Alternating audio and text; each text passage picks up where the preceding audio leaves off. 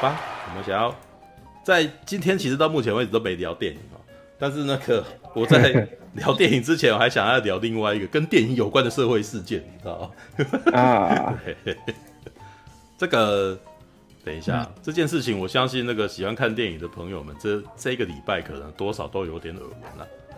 对，等一下我看一下哦，嗯，大家还记得《消失的情人节》这部片吗？对，《消失的情人节》嗯，他们在去年底、今年初的时候，就是还获得了不错的关注，因为有拿到金马奖嘛。对，所以票房也还可以啊、哦。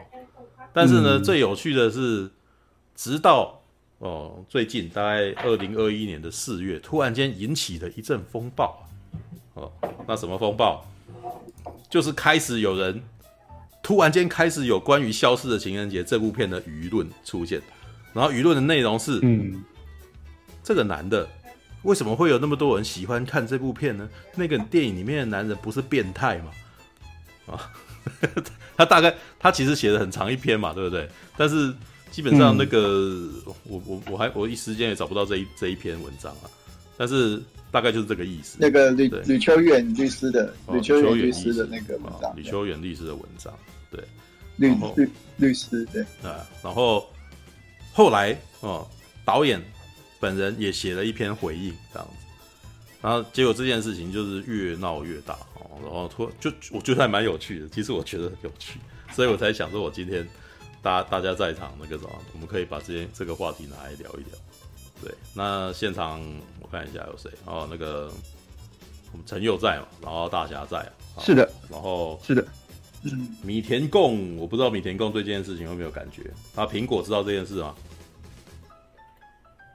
嗯，好。什么？就你有看？你有看消失的情人节？你有看消失的情人节？有啊，我看啊。对，那你有听到最近的？哦、那，那你你有你有听到最近在台湾发生的事情？对，我可以我可以知道那个苹果，对我可以知道说啊，苹果对看完之后那个消失的情人节对这部片的感觉是如何吗？对，好像没还没有听你讲过这样。嗯嗯。我吗？对啊。就对，不是你吗？是你。暗暗恋那个就是。就是很像一个男生，然后暗恋一个女生，然后他终于他终于有时间接近那个他的女神这样子，然后把女生搬女神搬走，然后做他想要做的事嘛，就是变态。Uh. 所以你也觉得是变态？没有，可是其实我一开始没有那么觉得，是那个大侠说，你不觉得这是点有点变态吗？然后我就说，uh -huh. 然后我我我我告诉你，其实我当下看完还没有反应过来这是变态。嗯。嗯，然后，嗯、然后可，然后我就想说，可是如果像我转换一个思考哈，如果是刘德华在我身边的话，我应该会想要做任何事情，对啊，甚至可能说他，你就是说他他没有察觉，然后你可能会对他做很多事情，这样是这意思吗？对啊，我会，可是我会，我其实因为。刘德华长得有点像我爸，所以我会觉得说，我想问一下，你你这个这这，你突然间这句话突然间让我觉得有点恐怖。你是你你这也蛮变态的，好不好？怎么？因为我问你喜欢刘德华，想要对刘德华做什么，然后突然间都语风一转，说刘德华长得像我爸，然后靠北，你你是恋父情节，我这是什么奇怪的父女情节？你怎么回事？没有没有，因为。因为我我的思考很跳跃，所以我在想说，我到底要从哪一个，我到底要从哪一个东西？对，这的确不是逻辑性对话。要从暗恋之情讲起。好，反正我只跟你说，如果如果是男神在我的身边的话，我应该会想要像家人一样跟他吃。我有点想要去参加那什么，那个谁来到我家那个晚餐哦，谁来晚餐哦？如果可以的话，还真希望跟刘德华一起吃晚餐，这样。对，还有汤姆克鲁斯也可以啦。汤姆克鲁斯，对，就他们两个嘛，就一个是美国刘德华，一个是亚洲的刘德华。好吧，对，对，我发现那个苹果的粉丝。苹果粉丝留了一句说：“其实我长得有点像刘德华。”好，您您住哪？住屏东吗？屏东刘德华这样的吗？这不就台湾很多人都说哇，我三重什么之类的？那个啊，换药是你吧？哦，好的，OK。好吧，那个，所以这是苹果。那那所以苹果小姐啊，那嗯嗯，你对于你看完这部电影的时候，你是感觉到浪漫吗？还是你觉得就或者你觉得说这段这里面的故事很凄美之类的？我是觉得刚看有点有点奇怪，哦、可是我蛮喜欢他所有的，就是我蛮喜欢他的那个故事情节的的那个时间性，我觉得他很特别。哦、就是如果你可以回到当初的那一个自己的话，你想要在哪一个时段重新再演一次的感觉，这就是我喜，我有点觉得这个。东西很浪漫，对，嗯、是是是，对，就是对啊，就是对啊。我我其实有真的看到刘德华过，因为是他在唱《冰雨》的时候，在高雄跨年。如果可以的话，我希望我是在第一排 之之类的。反正就是，嗯、呃，对，哦，反正就是有这种美好的想法，然后就是我希望可以。而且我我以前真的有做梦，梦到跟他一起去划船，就是澄清湖划船这样。对，嗯、对啊，所以我我觉得他那个时间性我很喜欢呐、啊。至于情节是就是一个男生在暗恋女那个女生的，可是我觉得已经没有这种男生了、欸。什么意思？已经没有这么专情的男生了。你放屁！我觉得他那个太。有点太做梦了，因为，呃，我觉得那是因为那个男生不没有看到外面的世界，所以所以才会这么专情。你你指的那个没有看到外面世界，是他没有看到更正更好女生这个意思吗？对，意思就是说他，因为其实爱情就是执着啊，他就是执着在这个女生身上嘛，对啊，嗯，对，就是他他想要把这个执着的东西。有一天，他可以获得到释放啊，获得到回馈啊，对，嗯，哎、欸，我有点忘记他结尾到底有没有，嗯、他们结尾有在一起吗？哦，有啦，有啦，有啦，有吧？有，就女生在那个农会里面哭的那一段嘛，开运会的，对，哦，有吧？他他知道那是他了嘛，对不对？嗯，对对。哦，对啊，那那就是那就是有获得到回馈，我觉得他这样子这段情谊。这段感情有获获得到结果，我觉得还蛮重要的。嗯、所以你觉得说那个结尾就是他们两个终于可以在一起了？你觉得这是一个好结局？你觉得很喜欢，是吗？算是还可以吧，就是小，就是、就浪漫小。但是如果反过来说，没有，但是你从里面不会有任何感受到那个什么，觉得女性被不宠的那种，对，就是觉得这这男的好像在做那个女性不愿意做的，就是。有点被迫，然后做这种强制的行为之类的，对。你会。可是我觉得他做的东西有没有？因为他不是跟他们一起摆姿势吗？一起做什么那一些，就是小他的那一些都是小男小男生的动作啊，都不是一个男人的动作啊，嗯，都不是一个男人的思想啊，对吧？重点是他，重点是那不是这个女生的意愿啊，嗯，你懂吗？所以是这一，所以所以是这个东西变成社会事件了。对，就是大家认为说，对，大家认为说这个女生本身她这个行为就已经有问题了之类的，不管她干什么。对对对，你这那那那谁写这个剧本的？那他他的意思就是说，这个写剧本的人有问题哦。对啊，是啊，他的意思就是在讲这个，就是说这个原来创作者的内心是不是有问题啊？对啊。哦，可是我我的感觉就是。嗯那如果他看到人魔的话，他不就更觉得恐怖吗？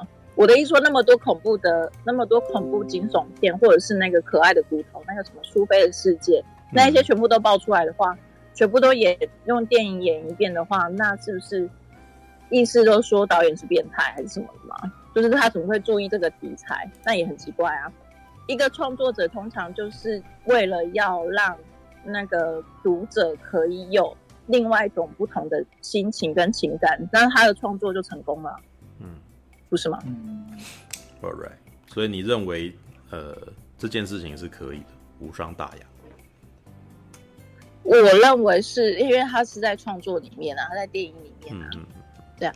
Right. 那那个春光乍泄，那个男生互相性行为，嗯、那那是指导演有问题吗？嗯也许有啦，我觉得那应该没有啦。春光乍泄的性行为，如果是合意性交，基本上没什么问题了。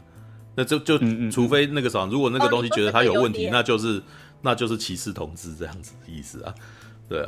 那你嗯，所以意思就是说，这个是就是那个女生都没有，就是可是那人家那是人家的一个创作的情节啊，你不可以说他不可以去这样想，他等于是违反到我们人的思想。你那道德观凌驾于创作人的思想，有点奇怪。All right，OK，好，先让苹果当讲到这边，然后我想要先听其他朋友的意见，然后来陈佑嘞。哦，其实我觉得刚刚苹果小姐讲到一个很棒的点，嗯，就是说如果一个创作应该是自由的，创作应该什么事都可以讲，重点是我创作，我让别人有体会不一样的世界，不一样的生活，啊，然后或是不一样。不一样的想法，这样子，所以理论上创作不不应该用一些好像是呃很世俗的道德去去控制他，说你什么不能讲，什么可以讲，对。但是老实说啊，我当时看完《消失的情人节》，然后呢，到现在会引起这样子的争论，我不是很意外，嗯啊，因为呃，《消失的情人节》我是我并没有在院线看的，我是后来才看的，嗯，然后看完之后。我其实并没有被里面的爱情戏说服，啊，尤其是那个结局，尤其是这个男主角最后跟那个女的有好结果这件事情，因为在片中我们可以看到说那个男生一直是单方面的啊，时间暂停，我带你出去啊，然后我给你写信啊，干嘛干嘛的，嗯嗯，对不对？然后其实女女主角一一直到很后面才突然发现这件事情，发现说，哎，居然有人暗恋我，暗恋了这么久，嗯，对，可是。一直到结局，她都没有告诉我说，那为什么女主角知道这件事情之后，她就又爱上男主角了，然后愿意为男主这个他明明已经早就忘记了几十年的人，然后放弃自己的生活，然后呢到一个乡下地方去工作，只为了等这个人。就是我可以理解前面他讲这个男主角对于爱情的执着，对于那个女性的的暗恋，好，但是呢。一直到最后，那个结局让我觉得太一厢情愿了，对不对？因为以我们观众或者以创作者的导的角度来看的话，我们知道了女主角的故事，我们也知道男主角的故事，我们知道男主角有有多暗恋这个女主角有多久，然后对她有有多喜欢，所以我们当然理性上会希望说两个人可以在一起。可是从女主角的角度来讲，她并没有哎，她只是她只不过是找到了一堆信，然后突然发现这件事情而已。嗯，好，我觉得没理由，就因为这样，她就又深深的爱上男主角了。嗯，对，然后变成让我觉得说，哎、欸，最后你硬要给他来一个好结局，那其实是你的，呃，你的一厢情愿吧？嗯、你你自己觉得应该要这样子吧？好，对，换换句话说，这个爱情是没有打动我。嗯，那没有打动我的话，他可能就也不会，有一些人可能也没被打动嘛。嗯、那既然他没有被这个爱情戏打动的话，嗯。他当然会觉得说，那以女生的角度，我被这样子做了这件事情很可怕呀！我在没有意识到的情况下，我居然呢被带去了不知不知道是谁的人，再去不知道是什么地方的地方，然后做了不知道什么事情，当然可怕，嗯，对不对？所以确实，艺术不应该用一个道德来规范它。可是问题是，如果啊，就是不管讲的是什么，如果今天你如果讲的并没有办法说服人的话，那。他当然就会被检讨啊！嗯、你看，例如说像，像什么，像嗯，重庆森林，哎、欸，重庆森林里面王菲做的那些事情也是超级变态的耶！一个人哇跑去你家，然后在你家里面乱动东西，然后偷偷改造你的感觉跟想法，超级恶心的好不好？可是他把那个那个情感讲得很动人，他把那个故事讲得很有说服力。这时候我们想的就会是 OK，我们对于爱情有新的见解跟想法了，我们感受到一种不一样的生活，我们体会到不一样的东西了，那自然就不会有人拿道德教条去检讨他呀，或者甚至像人魔，甚至像你可以举出举出好多例子，讲的好像都是有点超出我们呃道德的底线的，可是他可以被接受，因为他讲的好，最重点是那个讲的好，对不对？所以呢。在以我的感觉，我觉得《消失的情人节》并没有讲得太好。那既然他并没有讲得太好的话，他会被呃，就是没有这种概念的大众拿去检视，说你好像怪怪的，为什么你让我感到不舒服？我就觉得说，哎、欸，可以可以想见，你懂吗？像之前还有什么角头，嗯，《角头外传》当时也有引起一个小争论，嗯，就是有人认为说，哎、欸，角头是不是就是在在宣扬呃，这个人生就是 有点像刚那样，你就是要去去当那个呃，就是要去当流氓啊，这样才帅啊，这种感觉，对不对？当时也是有引起这样的争论呢，说，哎、欸，那你是不是在用一个你觉得的道德概念啊、呃，去限制创作了，对吧？但问题是，这应该都要退退回来看说，那好，今天他会让大家误会，他会让大家接收错情绪，是不是因为他没有讲好，他没有把那个东西表现到，让大家都可以接收到？对，这是我这是我的想法，对啊，所以我觉得说，OK，虽然我我也不认为他们那样一直去讲说，哎呀，你看你这个导演这样拍就是什么大男人主义啊，干嘛？我也觉得好像没那么夸张，可是确实他就是没有说服到说服人嘛。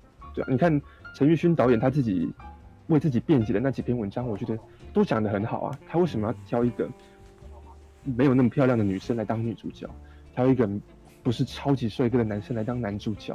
然后他想要去讲一个呃，好像其貌不扬的普通人他们的恋爱的故事。那，他的理由其实是很充分的，我觉得这是一个很好的创作题材，对不对？可是问题就是说，OK，那他就是。没有让人有那种感觉嘛，所以别人才会想歪嘛，对不对？你原本应该要给人家觉得哇很浪漫啊，然后很凄美啊，哦原来就是哦呃对爱情的执着是这样啊，它里面还特别讲啊，说你看它里面有特别讲到说，呃所有的爱情都是呃自己的幻想，类似这样的东西，对啊。可是这些他显然都没有办法去传达给大众，嗯对，嗯是啊，所以我就觉得说 OK，我可以理解为什么很多人看了之后会不舒服，啊。嗯，Alright，OK，我们等下再进入比较深层讨论。哎、欸，真的 哎、欸，嗯，我真的发现，如果那个女生如果是很女神级的话，嗯，也许应该会有不一样的感觉。嗯，哦，也许她要表达的感觉是更更可以导向那种情欲、痴男爱女神。那种感觉。旁边还有说，首先要让观众喜欢上角色。我觉得甚至不用让观众喜欢上角色。你看，像例如说 Taxi Driver，计程车司机，我自己看我就他妈超级讨厌那男主角。我觉得说你的臭男小，对不对？嗯。可是重点重点不是我喜不喜欢这角色，重点是我透过这个故事，我透过一个看起来有点讨厌的男主角，我理解了那个创作者想要讲的一个可能社会边缘人的孤孤寂感。之类的，然后像上次那个什么《青春电幻物语》，嗯。啊，我们呃可能例如说柱哥就很讨厌那种情境啊，嗯、我也我虽然没没有被那么夸张的霸凌过，我也不是很喜欢那些霸凌的行为啊，嗯，但重点是，呃，创作者用某一种视角去讲一个故事，让我们去可以去体会到创作者想要表达什么东西，那那个东西有被我们接收到，这个故事可能就是好的。你看，甚至像。圣路之死，嗯，好，那个不舒服的感觉被处哥接接收到了，就代表，哦，然后然后那个，嗯，那个感觉如果是创作者真的想要传达的话，就代表他成功啊。哭悲也是嘛，哭悲哦，我看得很不舒服，大侠看了也很不舒服，可是那就是那个创作者要给我们的感受啊，那他就成功了，对不对？所以重点是你有没有办法把你想要讲的故事去表达清楚，然后去把你想要传达的意念给。传达进观众的心里，对啊所以你 没有等下，我就觉得陈佑他的结论是说，他就是他电影拍不好，所以大家才会讨厌这这。你的意思有点这样子，这？呃，我也没有说他拍不好，我说我觉得他拍的没有特别好，没有特别，那一样啊，你们只是换一个说法而已。你的意思是说他就是拍没好，所以人家才会觉得这家伙是个变态嘛？是这个意思啊？对不对？呃对，好，对啊，因为他对不用包装话语，其实就是直截了当，就是这个意思。All right，OK，、okay. 来，那个我先让大侠讲一下好了，来，那个啥，大侠，你有什么感觉呢？对，嗯，因为我是在电影院看的，我因为我记得我那一场是跟醋兄跟嗯马大去看的吧，嗯嗯，对，我们三个一起看，而且那一场是那个活动场，嗯对，对，结果我就记得很清楚，我那一那一天看完，然后。我就跟醋醋兄跟马大，我们坐在那个新威秀旁边那个薯条店，嗯，然后我就我我们三个就在讨论嘛，因为我因为我那时候就一直觉得男主角的那个他的那个行动，就是他的行动是没有办法说服我的，对，就是我多多少少没有办法理解说啊，为什么后半部的剧情要这样设计这样子，对，嗯，对我对我而言就是哦，我可以理解说啊，男主角他的那种哦对爱情的不自信与与害羞，但是我没有办法理解说为什么时间暂停之后，哎，男主角要要做那么多的事情，然后还要留下哎各种不同的痕迹让女主角去。去那个去找说啊是怎么一回事，然后女主角哎找到是怎么一回事之后，然后就就很突然的就接受了，对，就变成说啊，他就突然的就这样默默的哎在东石去去等男主角这样归来，这样，对我那时候就跟簇兄跟马大讨论了好一阵子嘛，对，嗯，对，所以多多少少我算是哦不太能理解，就应该这么说啦，这部片是属于哦我没有被这部片打到的那种那种那种族群。对我我并没有被这部片打到，对，当然我那个时候也没有想到说哦，这个这个事情，当时我有点疑问疑疑惑的事情，在现在呢会会引发哦这么多的讨论与争议的，嗯嗯，对，那其实呃我这这个争议其实我我我有稍微想了一下啦，嗯，但我发现这其实是一个这其实是一个蛮厚重的问题，因为首先第一点是那个熏导，熏导他其实。他也，他其实直接讲啊，所以他其实也算是一个哦，很德高望重的老导演。对，他其实是一个老导演。其实我们之前讨论说啊，那个一个作者，一个作者他的那个创作历程，对，其实像哦，簇兄他说他以前，簇兄说啊，他以前那个看《ID4 星际终结者》长大的，嗯，对，他算是最，所以熏导像熏导他这样子的导演，他其实他以前也是从那种八零年代然后七零年代那种哎。那那些时代作品长大，他是吸收这些奶水长大的，所以他的创作其实也都是以这些这些时代的作品为主，对，所以他某些程度上，对他所怀念的，他所想，他的他是以那种八零年代作品、七零年代作品为基础，然后去反抗他那个青少年时代的这些那个时代的东西，然后他去发展那的东西。那那个时代的东西，呃，那个时代的东西就的确没有像现在。这么注重所谓的，呃，现在大家很多人所要求所谓的政治正确，平权的啊，对，现那时候完全没有，对，的的确是这样子的嘛，对，嗯，对。然后更重要的是一点是，但是我必须承认，而且熏导，我觉得他其实那个他有一他有一个很很特别的一点，就是他其实他的作品本身其实是一种有怀旧感的东西，对，他其实他一直想要打造那种。台湾那种那种八九零年代那种哦，那种人生趣味、乡土趣味那种感觉，比如说像以前的热带鱼，还有像中破塞，还有像现在这一部，像现在这一部，他其实是想要哦，那个玩那种哎，有点怀旧的趣味感，那种哎，那种哎老式喜剧，或是老式那种哎那种讲述那个一个害羞的男孩的故事的那种哎爱情喜剧，跟那种嗯类似像。呃，那个什么阿莫多瓦那一种类型，那个时代的东西，嗯嗯、他想玩的是这些东西。嗯，对。所以既然是哦玩那个时代的东西的话，那自然而然就不会考虑到说啊，现在大家所重视的哦这些诶女性观点，或是哦政治正确观点之类的，因为他就是想拍一个哦一个有点怪怪的害羞男孩，然后他就是真的对，就把女生背来背去的这样的一个故事这样。嗯嗯嗯。但这其实我我发现这的确是个冲突，他他的这种怀旧的内容跟现在产生了一个冲突，因为现在的确不是这时代。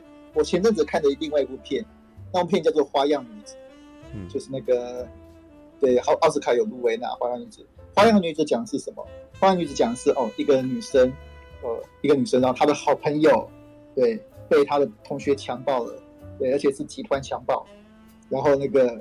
她那个后来那个长大之后，她要为那个她的同学复仇。对，《花样女子》是讲这个故事的。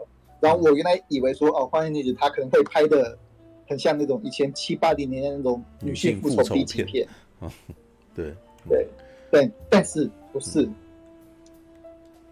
呃，他完全没有没有打算要走那种复仇片了。他很多桥段都是故意要走，看起来想要走那复仇片套路，但是他却反其道而行。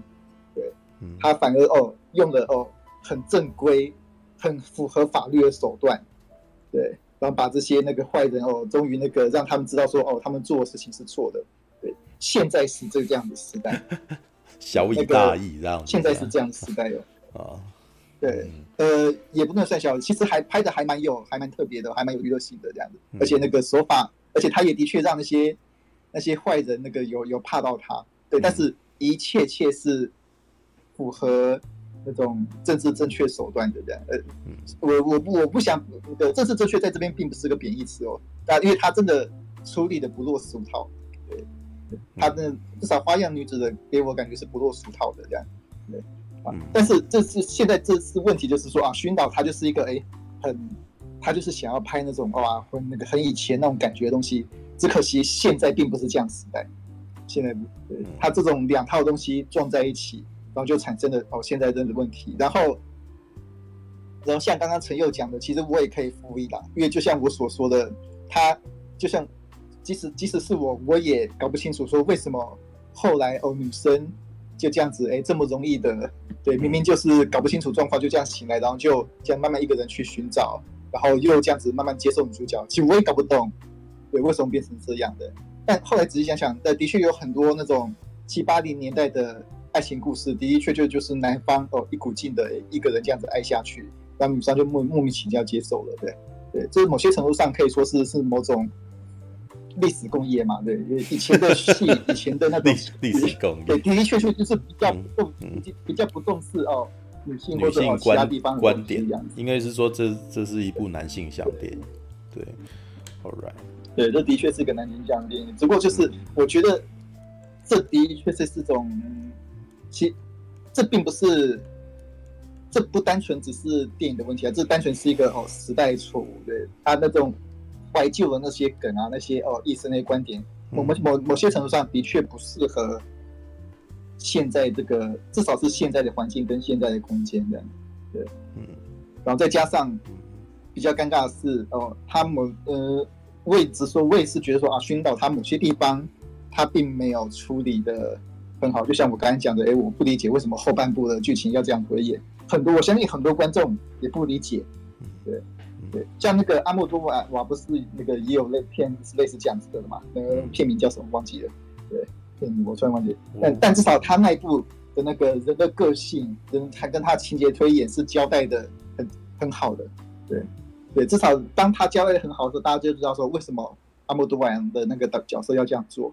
然后偏偏大家其实是。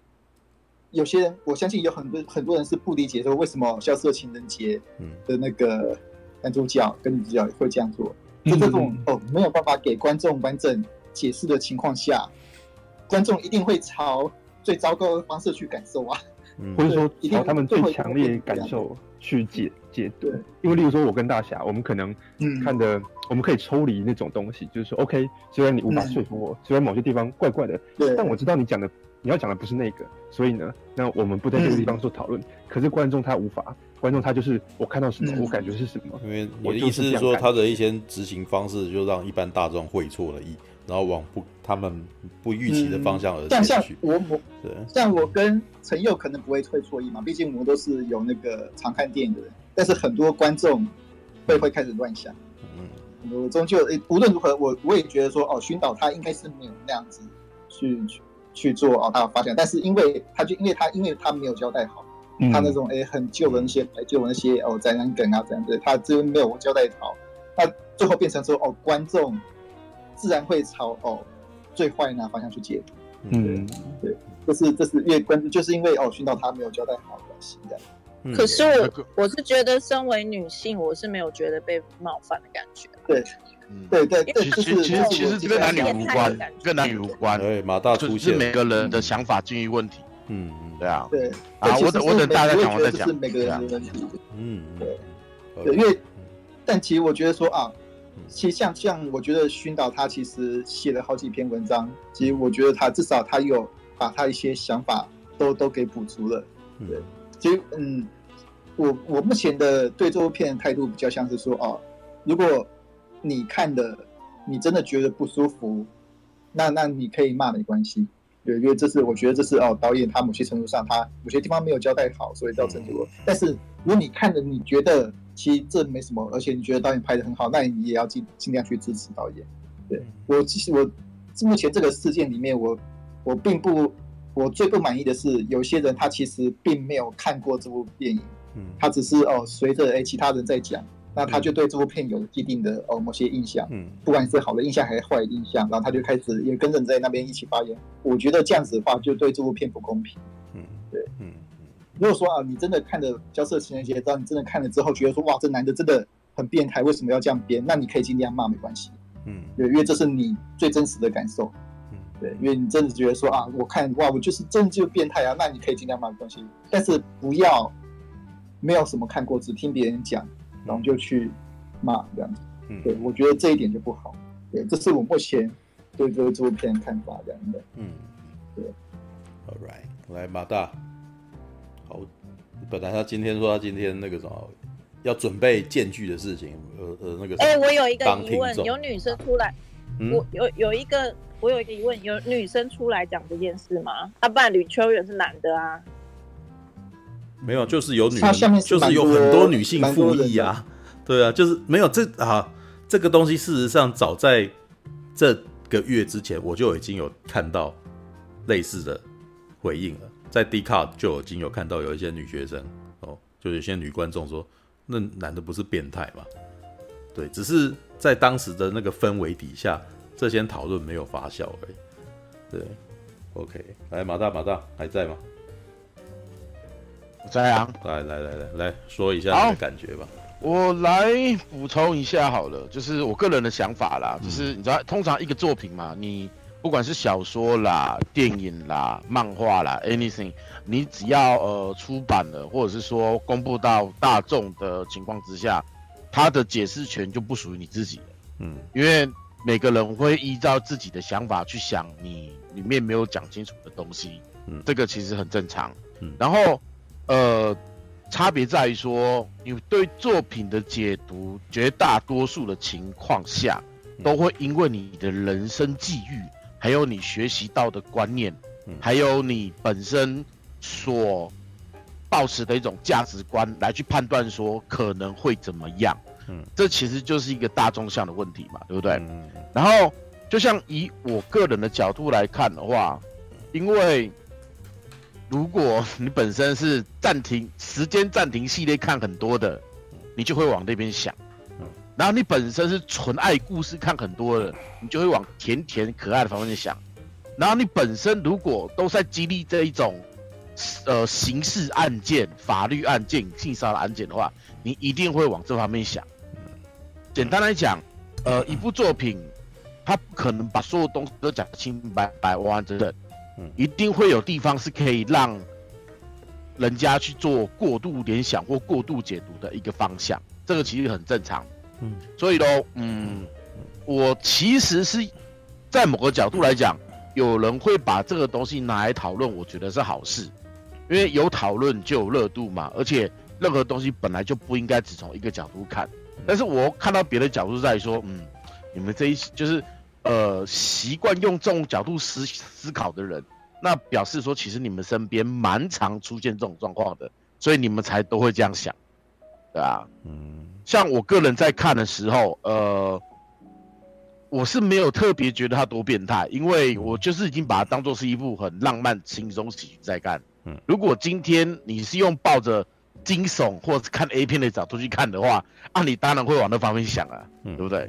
那至少我在看的时候，我看完的时候，我是觉得甜甜美美的，好，因为他其实，呃，小薰导演他有做很多铺陈，说男生跟女生其实。他们很久以前就有结过缘，而且他们本身又有一个呃时差性的一个特性，男女男生永远慢几秒，女生永远快几秒，他们之间的这一种的互补是导演都有刻意做进来的。嗯，但是你在有些人如果他可能不习惯看这一种，就像刚刚大家讲的那种八零年代那种青春浪漫爱情喜剧电影的话，他们可能比较习惯看，例如说 那个呃。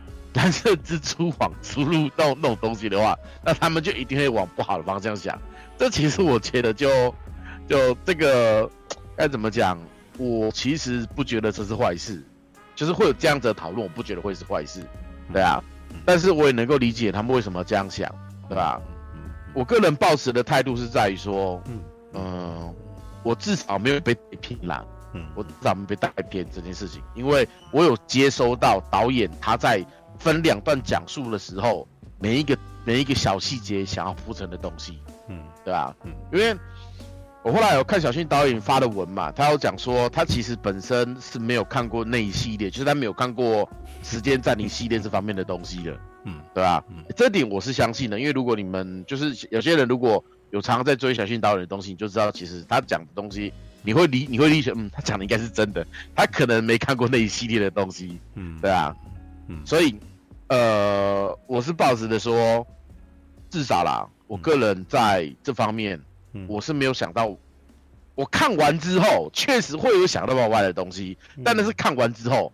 我看了当下，我其实被他轻松愉快，然后那种小小浪漫的那种东西，还有他的里面没有做特效的时间在世界暂停这一部分，对吧？嗯，是让我感到惊艳跟惊喜的。嗯，所以我看完之后，其实我很开心啊。嗯，而且我必须得承认，嗯，这个女主角没有，呃，越看是觉得觉得好看，她不是那一种第一眼就觉得很正的女生。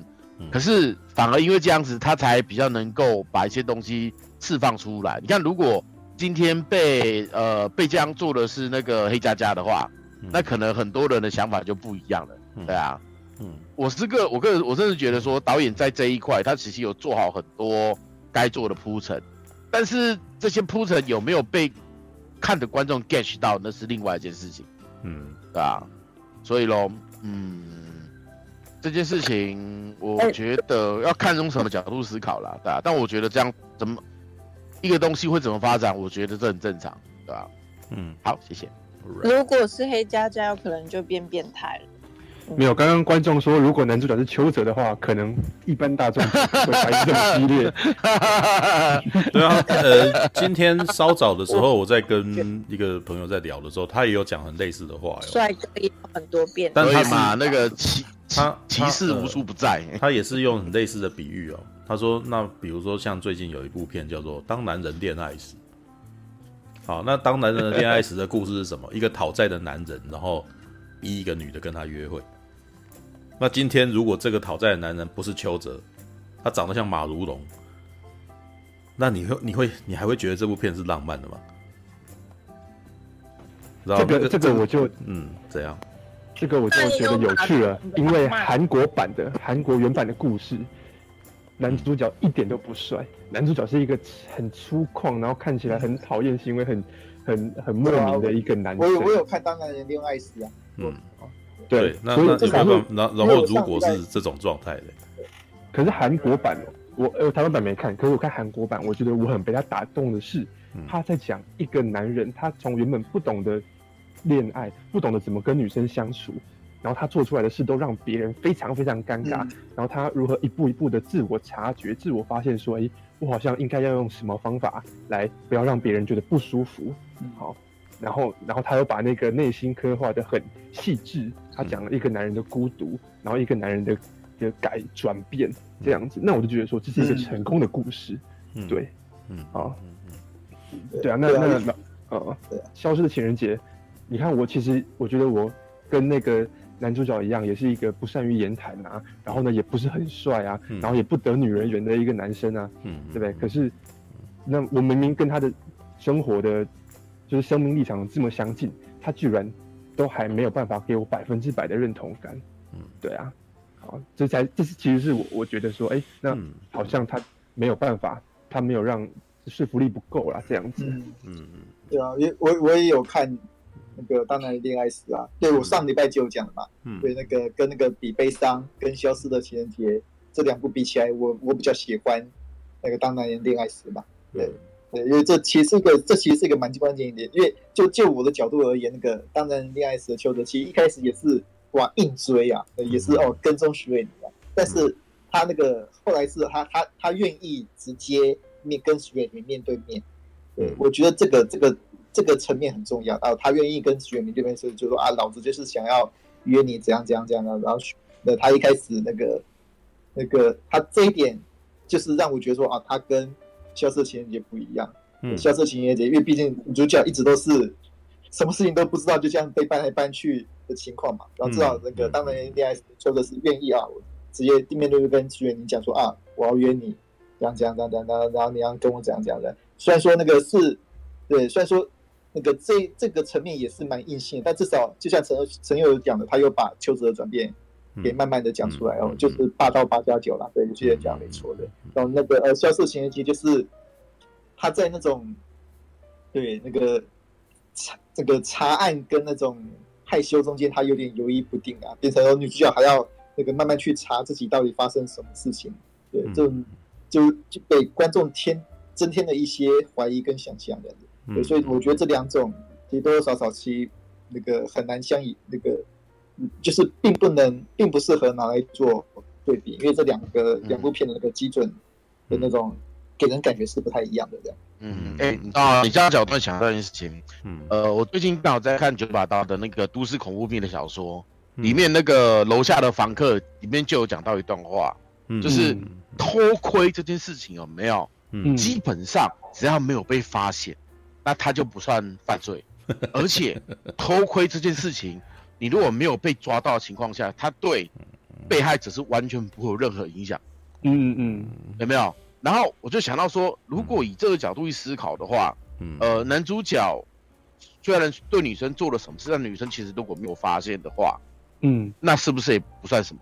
或者说，但是问题是观众都看到了。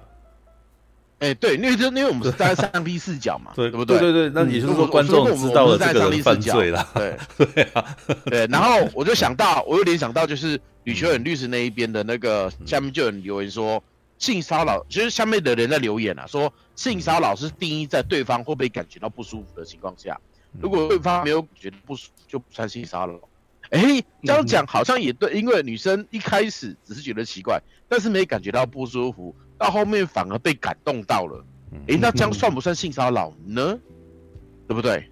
而且很多东西其实他在做像这样子的解密很多剧情嘛，他一开始都会留下悬疑，但是后面都是给你一个。前面的悬疑可能会让你觉得奇怪，或者是身边冒犯，但是到后面会变成了解谜之后，你反而觉得温暖。那这样子算性骚扰吗？对不对？有没有？就是这是一个可以去思考的角度啦。给大家这种东西，这种东西绝对没有对错。我觉得性骚扰这个事情是当事人不觉得，他好像就不是。对，那嗯，的呃，如果以法律上来讲是这样没错，性就是性骚扰呃骚扰这件事情是在于说呃被骚扰者。是怎么样去定义的？当他感现在的定义是，你只要感觉不舒服就，就就算是骚扰了。就比如说被骚扰的人觉得可能，就看他是不是觉得被骚扰。他如果不是觉得被骚扰，他是觉得被聊到了。哇，那这两个这件事情就极，这就是我之前不是常常在讲说，男人要慢着要犯着那个什么被抓被被警察关的危险嘛？这就是我一直以来不帅的男人呐，不帅的男人。对，就是你在聊你在你你在对一个女生发动攻势的时候，你并不知道她会怎样。回应你嘛？对啊，对对对，所以你所以才会常常会有人在那边讲说人帅哦，什么人丑性骚扰有没有之类？对对对，那意思不是你你那个东西引申过来，就是女生如果没接收到，你觉得你很恶心，你做的是什么事情，全都变性骚扰了，对吧？这也就是我之前有一次在跟你们讨论的时候，我讲过这件事情，然后你们那时候不认同。对，你们现在你们现在应该理解我是有些东西需要思考，并不是完全不认同。我的意思就是说，没有这么死啊。对啊，到现在你们现在应该知道我什么意思，就是你在你在对一个女生发生攻势的时候，你并不知道她什么感觉。对，所以说，好了，你你听我你讲多吗？没有啊，我就是一直不想要进入那个危险状态，所以我从来都不做啊。那我我这当 可是我后来也有在讨论这件事，说当女生认为。呃，我我唯一就是有些女生在在讲在讲说那个什么，她希望男生尊重她的时候，我有时候会忍不住想要发表一个意见，是说，好啊，你要她最终极的尊重你，就是不会有任何女男人来追你啊，对，就是都极端尊重。我不会，我比较在意，我比较在意黄世文雄他留的言。啊，黄世文雄说什么？我家小朋友被摸性器，小朋友不觉得有什么问题，但长辈们马上就觉得被性骚扰。哎。这本来就是性骚扰，这个东西有点问题啊！这个东西的问题是小孩子并不知道。这其实是，哎，对，这跟小孩子没什么问题。其实也，这其实是，这其实是一个很复杂的问题。所以，所以有一个法律叫做你，你不可以对未成年出手啊，去去摸啊。要要看那个人以以什么心态去摸小孩子的性器。对，搞不好如果那个人是真的是以色情的心态去摸小孩子的性器，那是很有问题的。对，等一下，请问一下，用什么心态去摸小孩子的性器是没有问题的呢？对啊，就对啊，你带他去尿尿啊，你带他去，带他去尿尿就不算啊。而且带他去尿尿，你是妈妈在帮帮你儿子洗包皮啊？对，洗包皮就不算啊。可是你带他去尿尿，也不见得要摸吧？就是说，如果不是这情况，说什么？没有，他他的意思是说，你你你带他去尿尿，你不用抓住他老二，然后什么？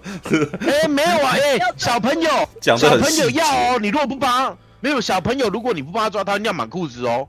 没有，你要你要跟他讲啊，你要说，好，我们以前在幼儿园是有对不对口号的，就是说你要让小孩子一个呃一个口号一个动作脱下裤子，然后呢呃抓好自己的小鸡鸡，然后呢站站离那个马桶，就说你是可以不用碰到它，帮他做这件事。哦，对哈，念幼教的陈又有这个，因为因为你是外你是外面的嘛，对啊，如果是自己的家人 或自己的亲戚，当然不一样啊，对不对？我突然间想到查克史奈德的那个什么，有一部片，他不是变成女生吗？然后他变男生啊，就女生变男人。查克史奈德有女生？查克史奈德有吗？有啊，查克史奈德是查克史奈德吗？是查克史奈德。女生变男生？哎，不是，不是查克史奈德，是那个不是吧？不是，不是，对不起，都讲错他名字了。对，哪一个？杰佛罗劳勃许奈德。劳勃许奈德不是查克，查克史奈德没拍拍电影，他是导演。对不起，对，就是哈拉猛男秀。我只是突然间想到里面有一段对话。里面有一段对话是女生变成男生，然后不知道如何控制自己的那的那个什么老二尿尿嘛，然后旁边扫厕所的男生老人就说那个什么，你你就教他嘛，抓住对准有没有？对，然后他 然后他就很高兴的说这个好好玩哦，然后老人好像给他一个忠告说，如果你戳他两下，那你就是在玩他，你知道吗？对，我其实觉得那一段对话还蛮有道理的，你知道？对，所以一样的道理，你去帮小孩子那个什么尿尿，基本上你如果戳他。两下以上，你就是在玩他，懂吗？知 道怎么？我们为什么话题歪到这边呢？哦，那个啥，先给我一点时间，先给我一点时间换我发表意见哈。对，好，换你，换你，换你。其实呢，那一天我们看完《消失的情人节》以后，我们在外面讨论的内容呢，我记得马大就在说这没什么哈，然后那个，然后大侠就在说这这这，他觉得有点疑虑哈。然后我那时候忍不住就调侃了马大，对，说马大，你看哭悲啊，那个什么，跟这部《消失的情人节》这两个题材 A 片都有啊，你知道？对啊，他、啊、怎么，哎，怎么这怎么这个反应就如此的不相同，你知道吗？一部就很不舒服，一部就觉得还可以这样子。然后，OK，我只是突然间想到这件事情，这也就是说，那个时候我们三个人其实都有感受到这件事情。其实都有感受到。哎，那那，你刚你刚刚讲说两部感受不同，因为两部片型完全不一样，我当然感受不同啊。嗯嗯嗯。两部是完全不一样的东西，我当然感受不到啊，大哥。我的意思，我的意思只是在说这部片 这两部片的类型 A 片都有发生过。那既然两部片那个会产生就是改编，然后可以有不同的感觉，这样讲不对哦。什么类型 A 片没出现过？各种各种类型的片，各种类型的 A 片都没出现，都出现过了。所以那个时候我，所以你想要了解人生最多的事件，你就是去看 A 片，你懂吗？对，对你这时候你看完 A 片题材开始的，对你看完看看完 A 片题材以后，你不会被任何事情给惊讶到，懂吗？那个对，因为它里面充满了全部都是男性向的各种联想。Right，然后这里面你可以看到各种邪恶的东西啊，都在里面而存在。对，All right，OK，好，来来来，那个那个，对不起，我我我我稍微我稍微反驳一下下，就是，这就回应到我一开始讲的，如果你看的什么东西多，你就会联想到那边去。对啊，对啊，对啊，对啊，对啊。但是我昨上个礼拜也在讲说，我一一直在提到说 A 片是无罪的。对，你们就不，这就是这跟道德观有关系啦。对，道德感强烈哦。好，来。啊，你继续讲，继续讲，我先忙哈。好，那个时候其实我们三个都有感受到这一点，但是呢，其实我个人不会特别对这部片觉得他好像非得要怎样不可，意识形态。但是呢，上个礼拜在聊《电幻物语》之后，我后来也有点思索。对，那其实如果是那样子的话，我好像就双标，对吧？我就双重标准了，因为我好像听到陈佑在讲那个霸凌，然后他觉得说，哎、这个人那个什么没没没有被霸凌过，然后才会把霸凌描述的很描述的非常浪漫，这样子啊，被霸凌描述的很浪漫，没被霸凌过，看，然 后然后我妈也是有类似的情况嘛，就是就看孤味都靠他妈，他这他没有经历过这种事情，把他讲的这么美化，怎么 真是气死我了啊！我妈我妈的那个反应就是这个样子嘛，对不对？好，但是呃，可是刚刚的讨论区全部都是在于，呃，我觉得好像结论归在于大家跟陈佑的那个什么观点有点接近了。就是这是因为导演没有把电影拍好，所以才会这样，对吧？好像是这个意思嘛。对，但是我并不觉得，即使是呃，我觉得即使是这样，这部电影这不代表这部电影不该存在，你知道吗？嗯，当然，当然，对。我现在其实只我不会特别去说我认同或者是什么，或者是我不认同里面的主角的哦、呃，他的价值观或什么的。对，因为那个什么，身为一个 A 片看很多的，我不会因为看 A 片然后那个什么。看到电车痴汉，然后我我兴奋了，然后我就觉得电车痴汉该存在，懂吧？就是 A 片里面的世界是锁在我的那个幻想里头，但你不能说想想也有罪，你知道吗？想也不行，想也有罪。这个之后，之后我想要东成西就的那个对话，你知道吗？对，思想犯罪，思想犯罪，然后我就我要在你犯罪前，你那个时候心念有邪念的时候，我就把你关起来，嘛，这关键报告，你知道？杀人前我立刻就把你抓起来，你知道？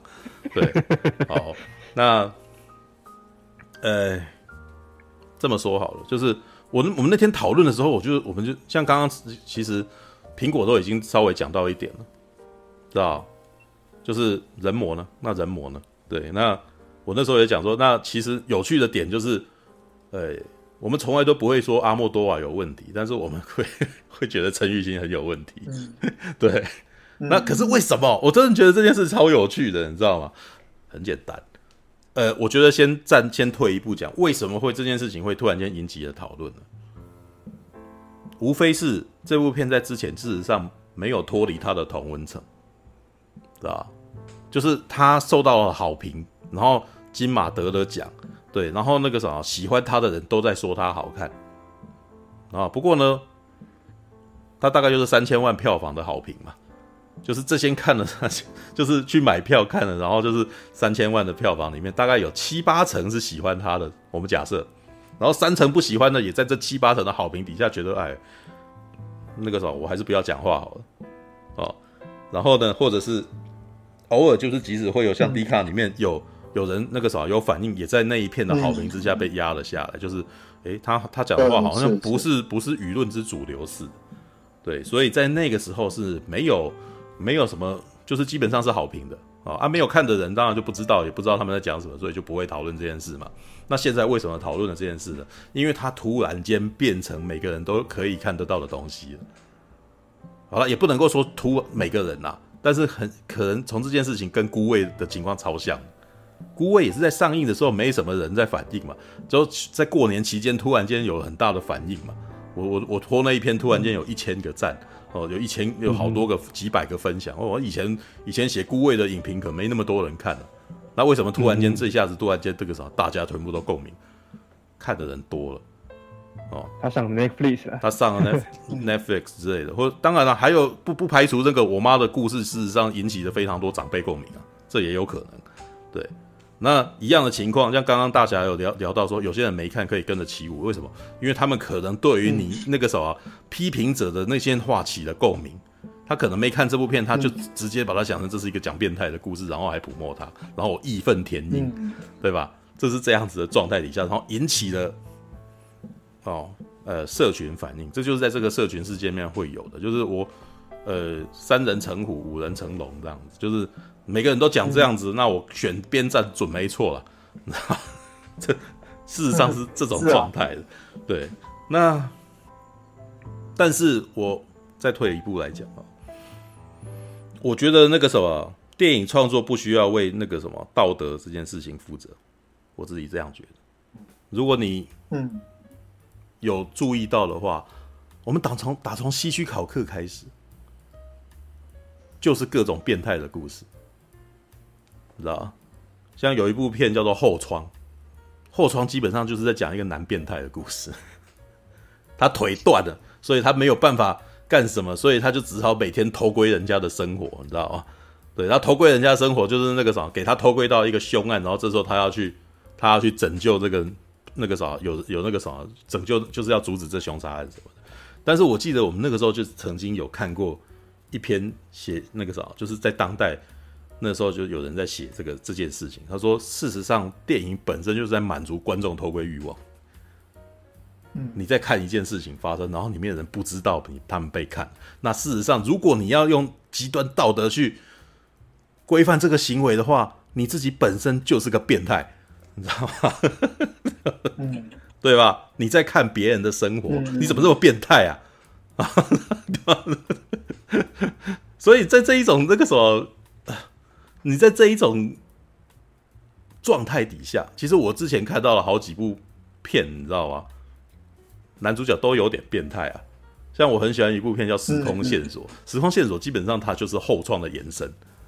知道，它就是后窗这个概念的延伸。东尼史考特的时空线索由那个丹佐华盛顿演，他怎么他什么故事？在爆炸案之后，他在查记的时候，然后被人家找去，发现有一个装置叫做时空镜，然后这时空镜可以看到三天前的哦，三天前的事情。然后他就在三天前哦，就找三天前的事情，然后找线索。结果他找到一个女生，然后那个女生就在洗澡，你知道吗？那个镜头就是做洗澡。然后我们在看那个大荧幕的时候，他是在。那个时候，几百寸的荧幕上看到一个女生在洗澡，然后我们在那一瞬间，我们每一个人全都变成丹佐华盛顿，我们在看那个女生洗澡，你知道吗？看你们这群变态，你知道，大家都是变态。对，但是我那个时候，我其实觉得那部片东尼斯考特超厉害，他那一瞬间让我理解到华丹佐华盛顿爱上了这个女生，为什么？我在那一瞬间觉得女生超正。我被他吸引了，看他眼神回头看着我，他好像在看，他好像那个女生好像在看我一样，我好像被他看穿了，但是他没有看到我，但是我会觉得说，我好像跟他四目交接，哇，就是我那一瞬间心中小鹿乱撞，你知道吗？电影是一个那种利用观众心理学所做出做出来的一种艺术创作，所以他自己在摆弄观众的心理状态，你知道吗？对，那还有一点。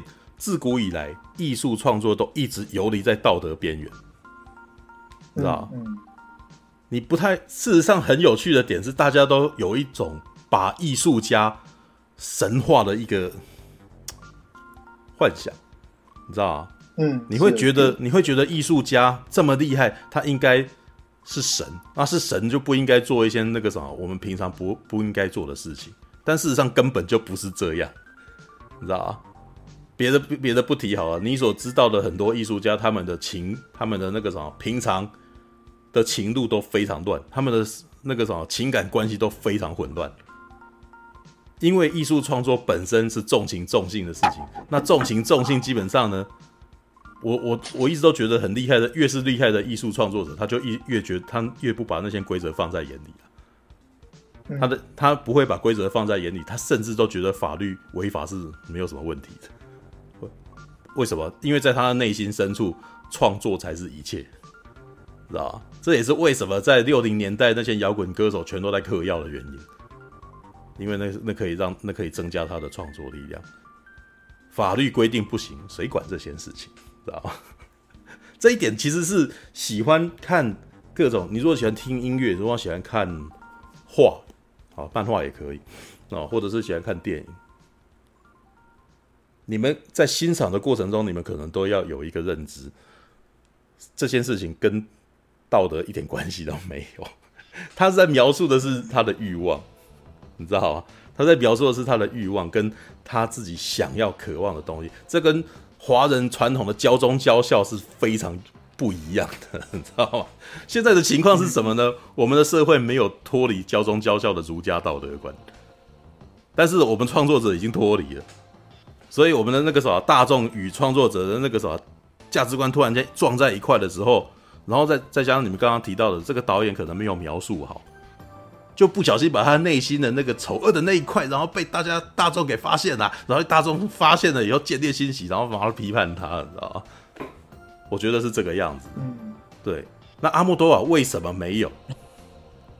我觉得阿莫多瓦呢的东西，我相信他在美国也没有那么多人喜欢的。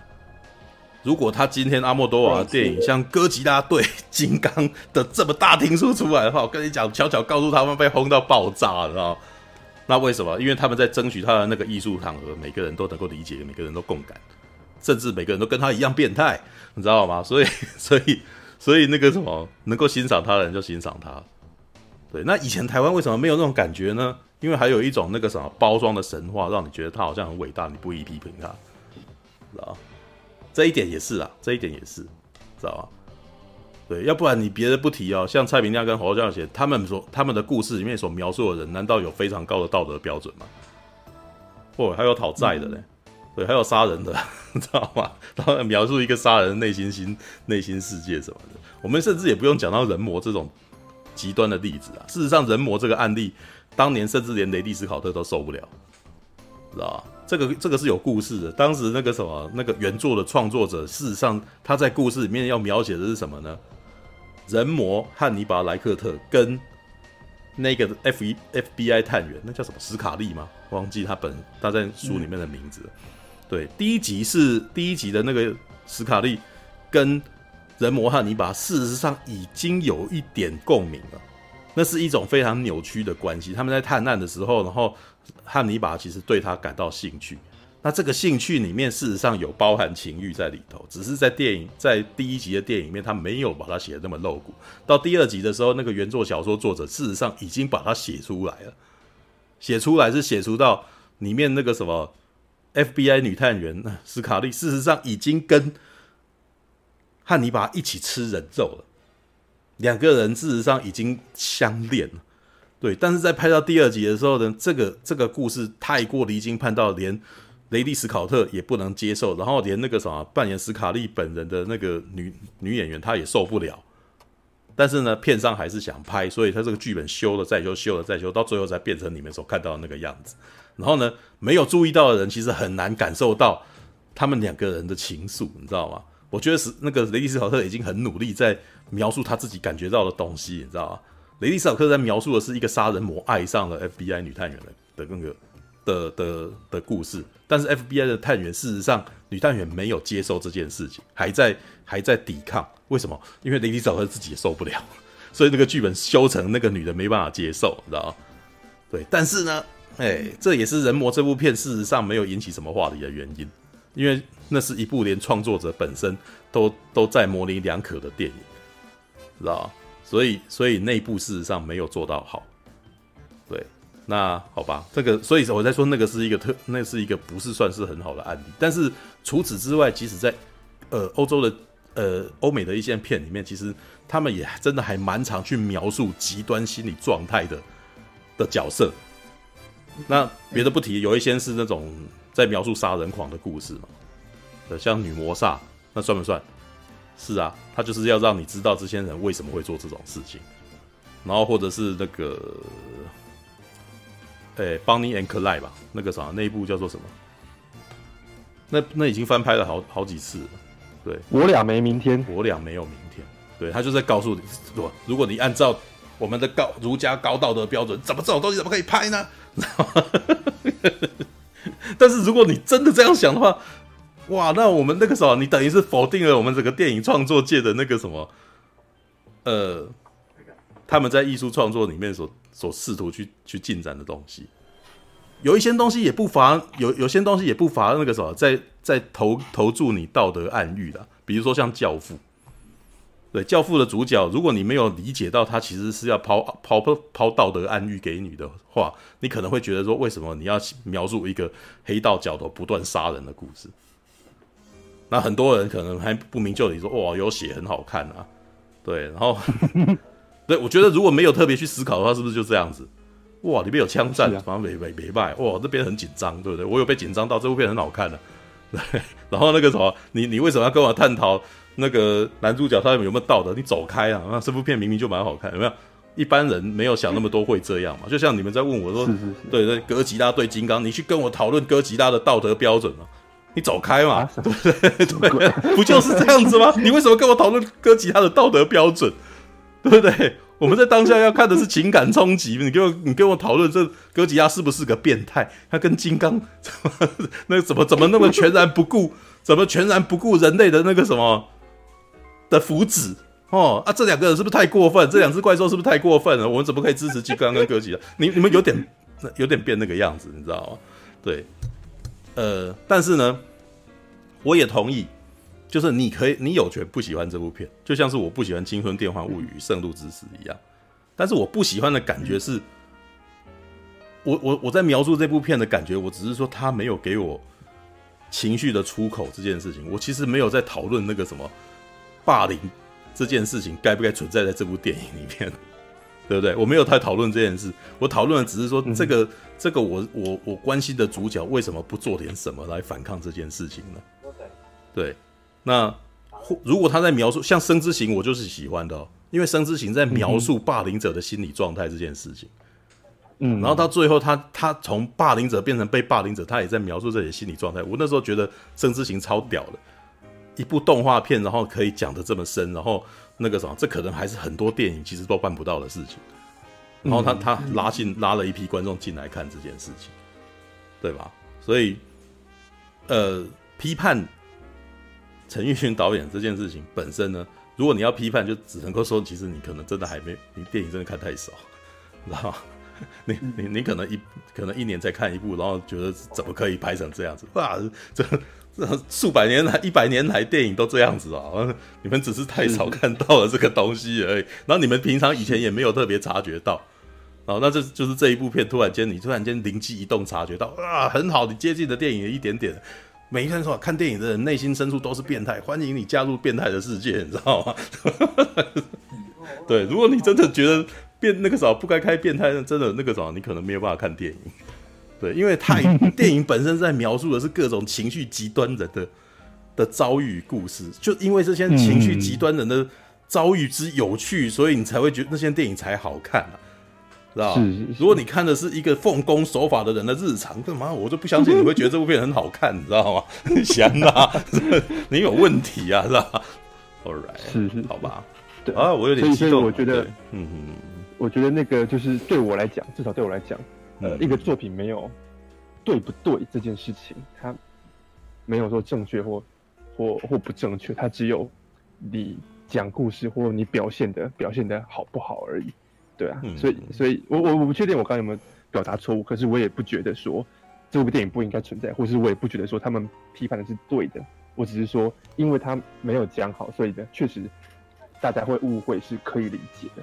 嗯，对啊，没有该不该，我觉得这个就没有该不该。对，其实那个这其实是有一点尴尬一点，像我刚刚跟陈佑，我们都是在说哦，其实是导演。他并没有把你的那个角色情绪交代好这件事情嘛。嗯，如果这这一点很尴尬。嗯，如果说这一点是我们很多人公认事情的话，那这部片是怎么得到金马奖最佳影片的呢？对，这是一件哦，对，这件想到的时候就是是是是。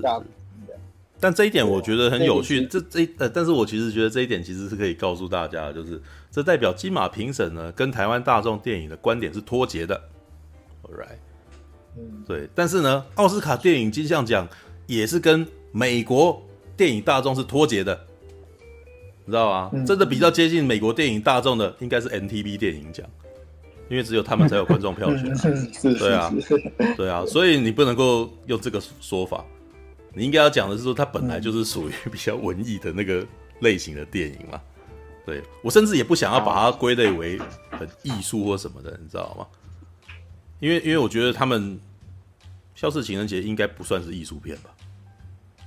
他不是吧？消失情人节，我觉得不算艺术片。他不是艺术片嘛？他没有那么懂啊，但他没那么艰涩难懂。对啊。我看的时候，其实我后来想一想，我觉得那个应该有不少的恋爱情节是那个可能是投资方或者片商希望导演加上去的这样。嗯，对。所以他最后呢变成说，哎，他我他有点在那个一个害羞怪男人的故事跟爱情故事里面有点没有调和的那么好。我感觉，我的感觉是这个样子。是，对。不过我懂刚刚大侠的问题，就是说我们好像觉得说，是不是导演他的拍的没有到拍的很好，可是他还是得了金马奖，对吧？但这边我想问大侠的是，你最佳剧情长片啊，这么这几片你全部都就是，我其实我没有全部看诶，对。其实因为叶记，我记得那个我们去年我这个讨论这部片的时候，我最后就讲说，哦，其实那那一届其实是有点。像是颁给肯定那个熏导他过去几年的嗯。努力的那种感觉，嗯，那时候是有，也是我在直播上也讲了，是啊，也就是说言下之意，你认为这并不是陈玉勋最好的作品吗？对，我觉得陈玉勋最好的是他以前的那些其他作品这样。是啊，事实上我看的其他部，我也我自己啊，我自己也不觉得《消失的情人节》是艺术性里或是艺术表现在里面最精湛最好的。嗯，对啊，所以这老实说，如果气温早一点上的话，我觉得这些片都没气氛好看，知道吗？对啊，对，因为在我心目中，那个什么《消失的情人节》早非很小品。所以这是一部蛮小品的电影，嗯、就是甚至于陈玉兴自己的作品，我还比较喜欢《健忘村》的。是是是，对啊，对啊。All right，OK，嗯嗯嗯。触到的私心，我想再讲，哎，怎样？你要说什么？嗯，我想再讲一些东西，就是你刚刚其实有讲到说，其实看电影啊，呃，就像我个人啦，我说实在的，我非常反对一种观念，就是你看了什么，你就一定会去做什么这种事情。嗯，那我们不是常常说啊，那个你看了 A 片，你就会去 A 学学 A 片；你玩什么玩 CS，玩文吃鸡，你就会杀人，有的没的，有没有？嗯，你看色情东西就变成，然后我们从小就受这种观念啊，你看什么太暴力的啊，太色情的啊，太极端的啊，都不准看，你以后会学样学样，没有？但是讲白一点，我说实在话，我从小看德州电锯杀人狂看到大，然后猎奇的东西我看很多。可是我林北在现实世界上是一个常在做公益活动的正人君子，大概嘿，就是至少我还算是个好人，你知道吗？可是我看的这些重口味的东西，没有比一般人少，甚至比一般多很多很多。嗯所以我个人其实非常反对说，你看了什么，你就去你就去学什么之类的，因为，嗯，你会做什么事情？我说实在话。会跟你个人，我我我这是这这个这没有定论哦，纯纯粹个人想法哦。那个没、嗯，这个我不我不代表任何人，我只代表自己。先讲好，我个人认为，你出生环境里面看过了什么东西，其实没办法决定你这个你以后会做什么事情。以后会做什么事情，一定是家庭环境跟你个人个人的个性各占一半。嗯，因为你也，你看大家都常听常常听说啊，你呃，因为我家庭小时候环境不好。然后父母离异或干嘛，我过不好，所以我要奋发向上，变成好人。很多那种大企业家或是那种很成功的人，没有，他们都有这样子的经历嘛，对不对？可是你换个角度会想，有些杀人犯也是这样子啊。我从小呃爸妈离异，然后过不好，所以我要去杀人放火，有没有啊？或者是说我家里过很好，所以呢我是呃我以后出社会变很好。然后有那种我从小家里很好，但是我出社会变成败类的样子，有没有？你会发现？各种情况下都会有人发生，有没有？所以我才会觉得说，生长环境占一半，另外一半是你个人的个性问题。嗯，因为我讲个例子好了，呃，这个例子可能有些人冷僻一点会比较能知道，就是日本的少年 A 跟少女 A 杀人事件。嗯，你说就是呃，在日本的那个，嗯，是吗？哎，对对对对，他们因为这件事情去修正了，说未成年杀人，呃。要判无罪或者是减刑的这个案例，里面两个案例刚好是完全两个极端，什么意思呢？少女 A 她杀掉她同学的时候，她其实没有，她少女 A 本身就是一个好所谓的那一种品学兼优，然后看起来也乖乖的，但是她就是会去做一个杀，人家不觉得杀人好像是件不好的事情，她就是做了，可她做完之后发现自己很后悔，很惊讶，然后很呆滞，但是她后来也被保保证了，没有，也就是她家里正常，她人也正常，但是会。会不自觉去做这种事情，但是做完之后他会感觉后悔。嗯，好，另外一个少年 A，他也是未成年杀人，但是他就是因为接触到了很多不好的东西，这样他家庭有些问题，嗯，然后也导致他变成这样子。嗯，所以你从这个角度去看，你会发现这个世界是无常的，你知道吗？嗯嗯嗯，有没有？我们可能很，我们可能会用我们。人生经历过的什么东西来做一个判断？世界上是无常，对啊，怎么突然间变得在开始？世间真的是无常的啊！没有，世界真的是无常的啊！有没有？你像我们在看这部电影的时候，我们三个人，我们明明看同一部电影，嗯，可是我们有三种完全不同的想法，嗯嗯，有没有？对吧？所以我一直觉得啦，哎，我刚才讲，我我刚刚想有没有想反驳你的东西？反驳到后面忘记了。马大，我反驳没有，我讲到后面我我。我反，因为你知道，有时候因为你知道，你你都你有连连桃有跟你抢话嘛，所以我就等你把话讲完。可是当你把话讲完之后，我都已经忘记我要讲什么了。这就是很多辩论会里面那个什么辩方什么的一直在做笔记的原因，你知道吗？很多辩论会对对对对，我刚我刚才想刚补充，不是反驳你，我是想补充的东西。但是你补充一下，你刚才在铺陈的时候忘了，你知道吗？啊，对对。啊，对对对，真的对金金马奖这个东西有没有？因为我记得台湾金马奖它是一小群人去决定的嘛，对不对？所以那一小群人决定的内容会跟那一届的评审他们本身的资历有关嘛。就像我们小时候在考，有有可能有些人经过联考，有些人没经过。嗯，就是当年联考的题目啊，一定是出题老师的经历而断。简单讲，如果这个老师是文科比较重的。那他一定会出的东西是文科东西比较多，嗯，有没有？所以每一届的金马奖都不太一样，那是因为一定要让不同的评审，然后但是会因为风气的问题而定，嗯。然后你想奥斯卡，奥斯卡其实，奥斯卡其实它一直都是以政治正确为主，嗯，有没有？你他都是以当下流行的东西为主，他们永远都是走政治正确的，因为他们是很多人去做一个，我记得他们是非常就是奥斯卡里面的，你要先。通过提名嘛，对不对？被提名是一定有够多人，就是他们有个奥斯卡的那个艺能艺能工会里面好像有几几千个人吧，共同要去投票，然后前十名或前十几个才有机会被提名，嗯，对吧？也就是它代表的是当下流行的时事或政治，简单讲就是当下最政治正确的东西，嗯，对吧？但是台湾的金马奖全全部都是由那一小群人决定，但那一小群人就代表那个时代的。至少是被公认的那个时代尖端的影人或从业者，嗯，没有，所以金马奖会比较像戛纳那样子，都比较偏向艺术性的东西会比较高，嗯，相相对性啦，相对性，所以我才说有时候看金马这个东西真的是不太准，就是有时候你可能觉得这一届金马很对准你画，就是你讲以后你会觉得这一届金马很对你胃口，那就下一届金马超不对你胃口，有没有？嗯。对啊，我真的觉得所以这种是不要太，不要太去做一些我我，我一直对每一届的金马奖都都还好而已。没有我哎、欸，我现在、啊啊、我现在有一个体认，你知道吗？欸、不管是金马或者是奥斯卡，欸、你知道吗？欸、我告诉你，有入围之后，我就不会再去，我就不会再去讨论他们什么了，因为谁得奖真的超级不重要的，知道吗？哦，因为因为他们的口味不是我口味啊。对，我为什么我为什么要为他的决定然后感到万叹跟怨恨之类的？对啊，对啊，因为入围出来，你其实每一部呃，但是很有趣啦。比如说像以我的情况，奥斯卡电影入围出来以后，我才开始认识这些入围片，要不然你真的不是很知道。对不对，你你可能很多片对啊，超多片子都不会上的，很多片都没看过，知道吗？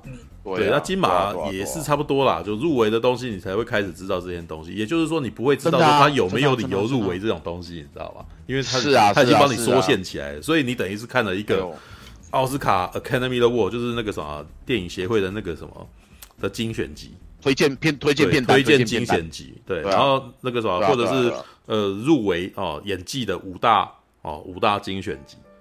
对，然后金、嗯啊、呃呃金马奖也一样了，他选入围的那个，然后就是有这些精选剧，看下去以后，你自己内心可能有几个你喜欢的哦，你觉得你比较喜欢什么什么什么，但是老实说，你比较喜欢什么是不代表他就比较厉害，所以对对对，所以同时也代表这些评审他们的选择跟我。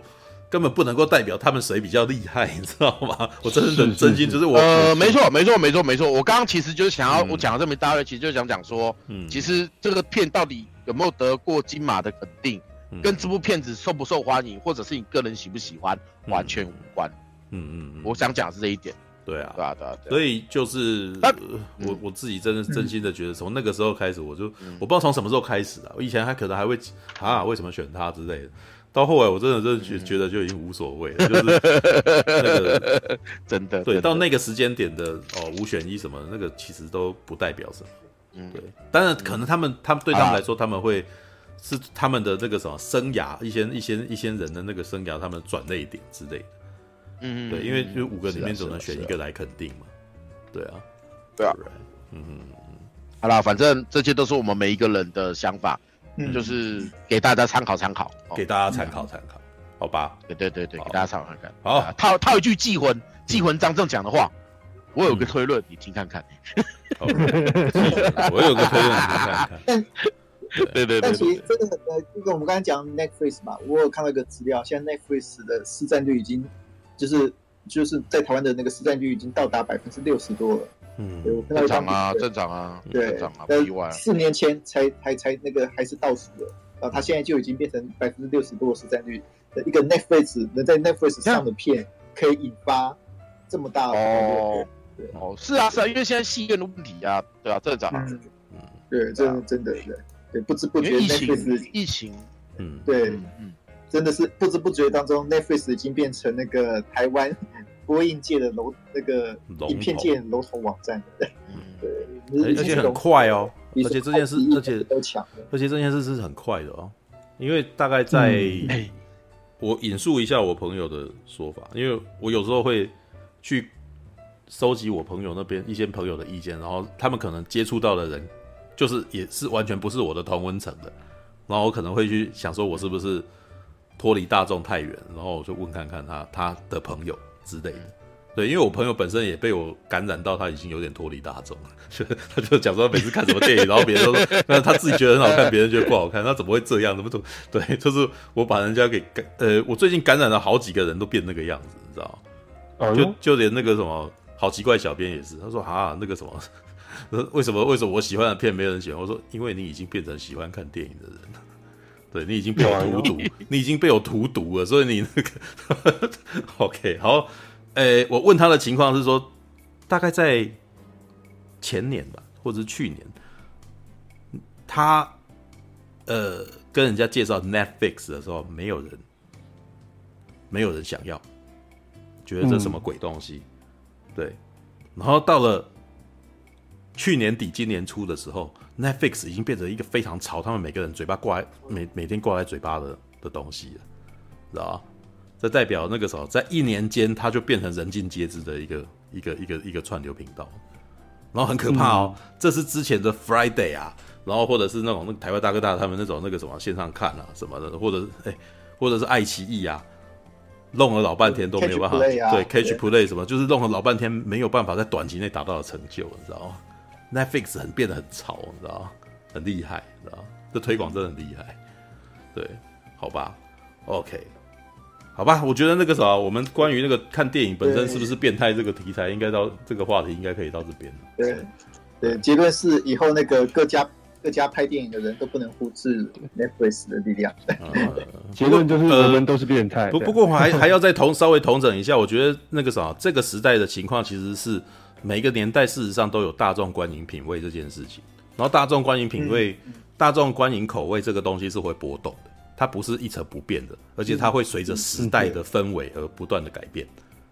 这这个我从以前到现在其实讲了非常多次，你可以从美国电影在打一个时期，然后那个什么红什么片，你可以发现当时的观众的那个什么喜好是什么。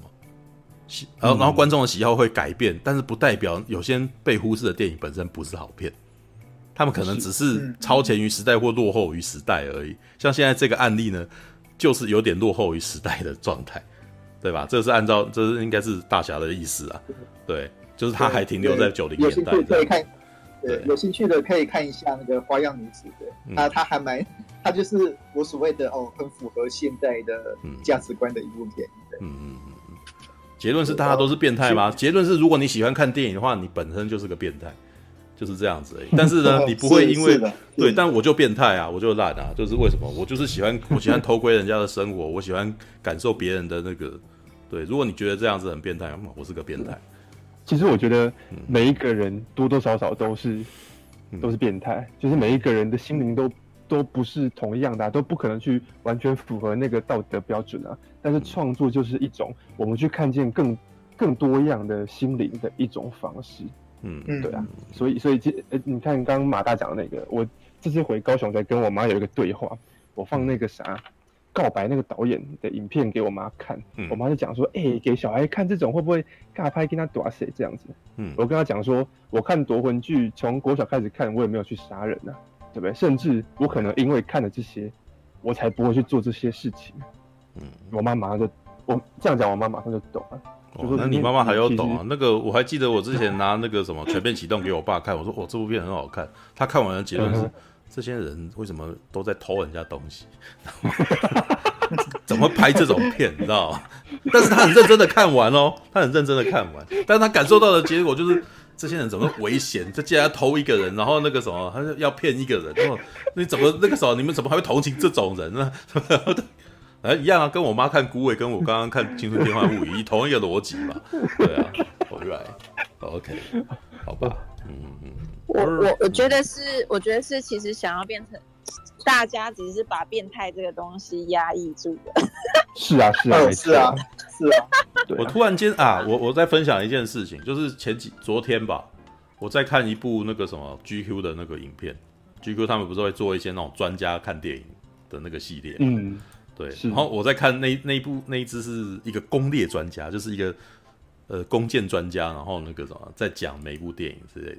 可是我我我得说，我其实看的很不认真，因为我觉得攻，uh. 我觉得攻略专家真的是太厉害，他好会讲，好会讲，uh. 但是好会讲不是讲说他攻略这件事情，是他好，好会描述他看到的画面，你知道吗？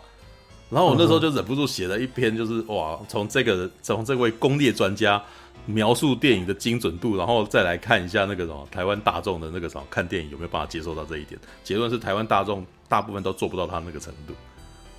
嗯，他可以看一个特写说，哇，这个兰波，你看他的眼神多有自信，知道吧？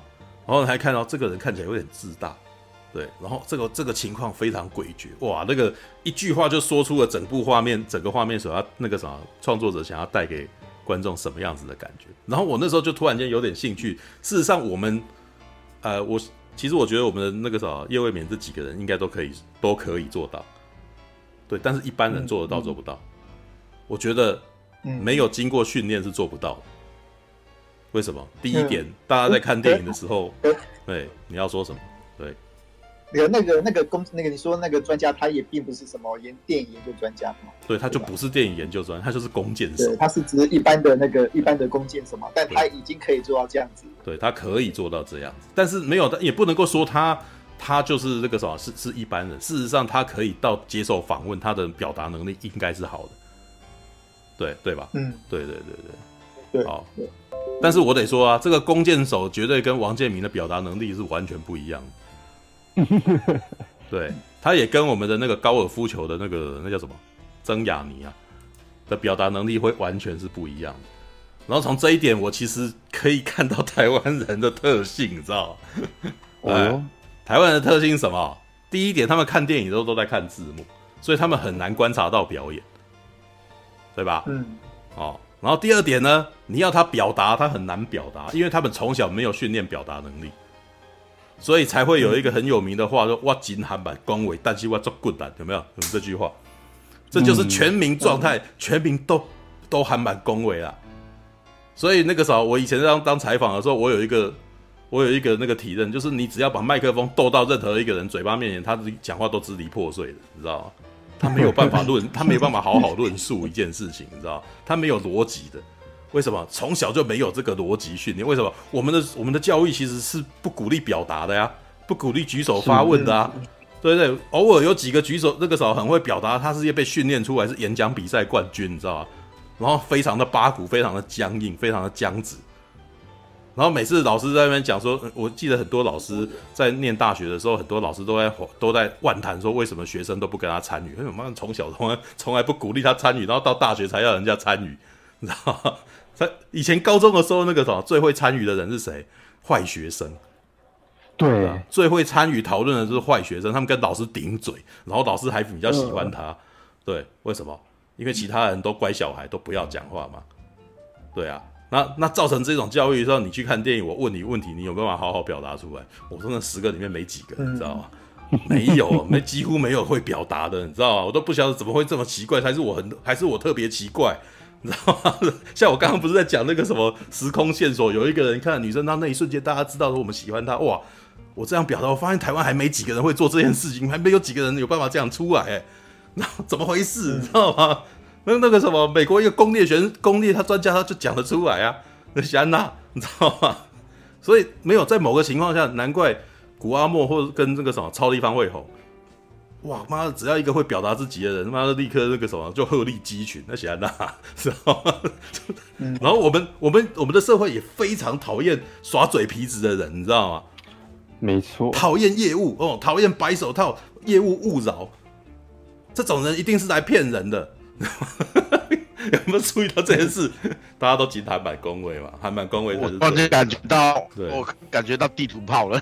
地图炮啊，那那个时候，如果觉得这件事情不以为然，觉得这件事情不以为然，欢迎来问我，让我让我那个时候让我理解一下有什么不一样，你知道吗？地地地图炮是什么？地图炮就是一一口气打遍全部人的意思啊！你们全部都中枪了。对。那我想，那我问你，你觉得你是孔齿伶俐的人？我不觉得我口齿伶俐，我只是想到什么说什么。你刚你刚讲了一大堆啊，你讲了一大堆。那我可是我已经讲了，但是我已经呃，但是我已经自己开口开了五年了，懂吗？这些东西都是自然而然脱口而出的话语，对，我没有任何的组织哦，我也没有在脑袋里面打草稿。你知道吗？你刚刚讲的那一段话，其实前后有点矛盾。你说大家讨厌耍嘴皮子，可是大家又喜欢爱那个表达有哎，大家讨厌耍嘴，好好好好，我要解释一下，大家讨厌耍嘴皮子的人，但是大家又羡慕这种人。嗯，这就跟很多日本的电影都是一模一样的，大家心目中喜欢那个离经叛道的那个人，但是大家都没有这个勇气去跟他一样。所以看到别人这么做的时候，你内心还有一种厌恶感，知道吗？叫什么鸡巴，这么讨厌，怎么爱出风头？他以为他是谁呀？有没有？为什么？为什么这些人还会有黑粉？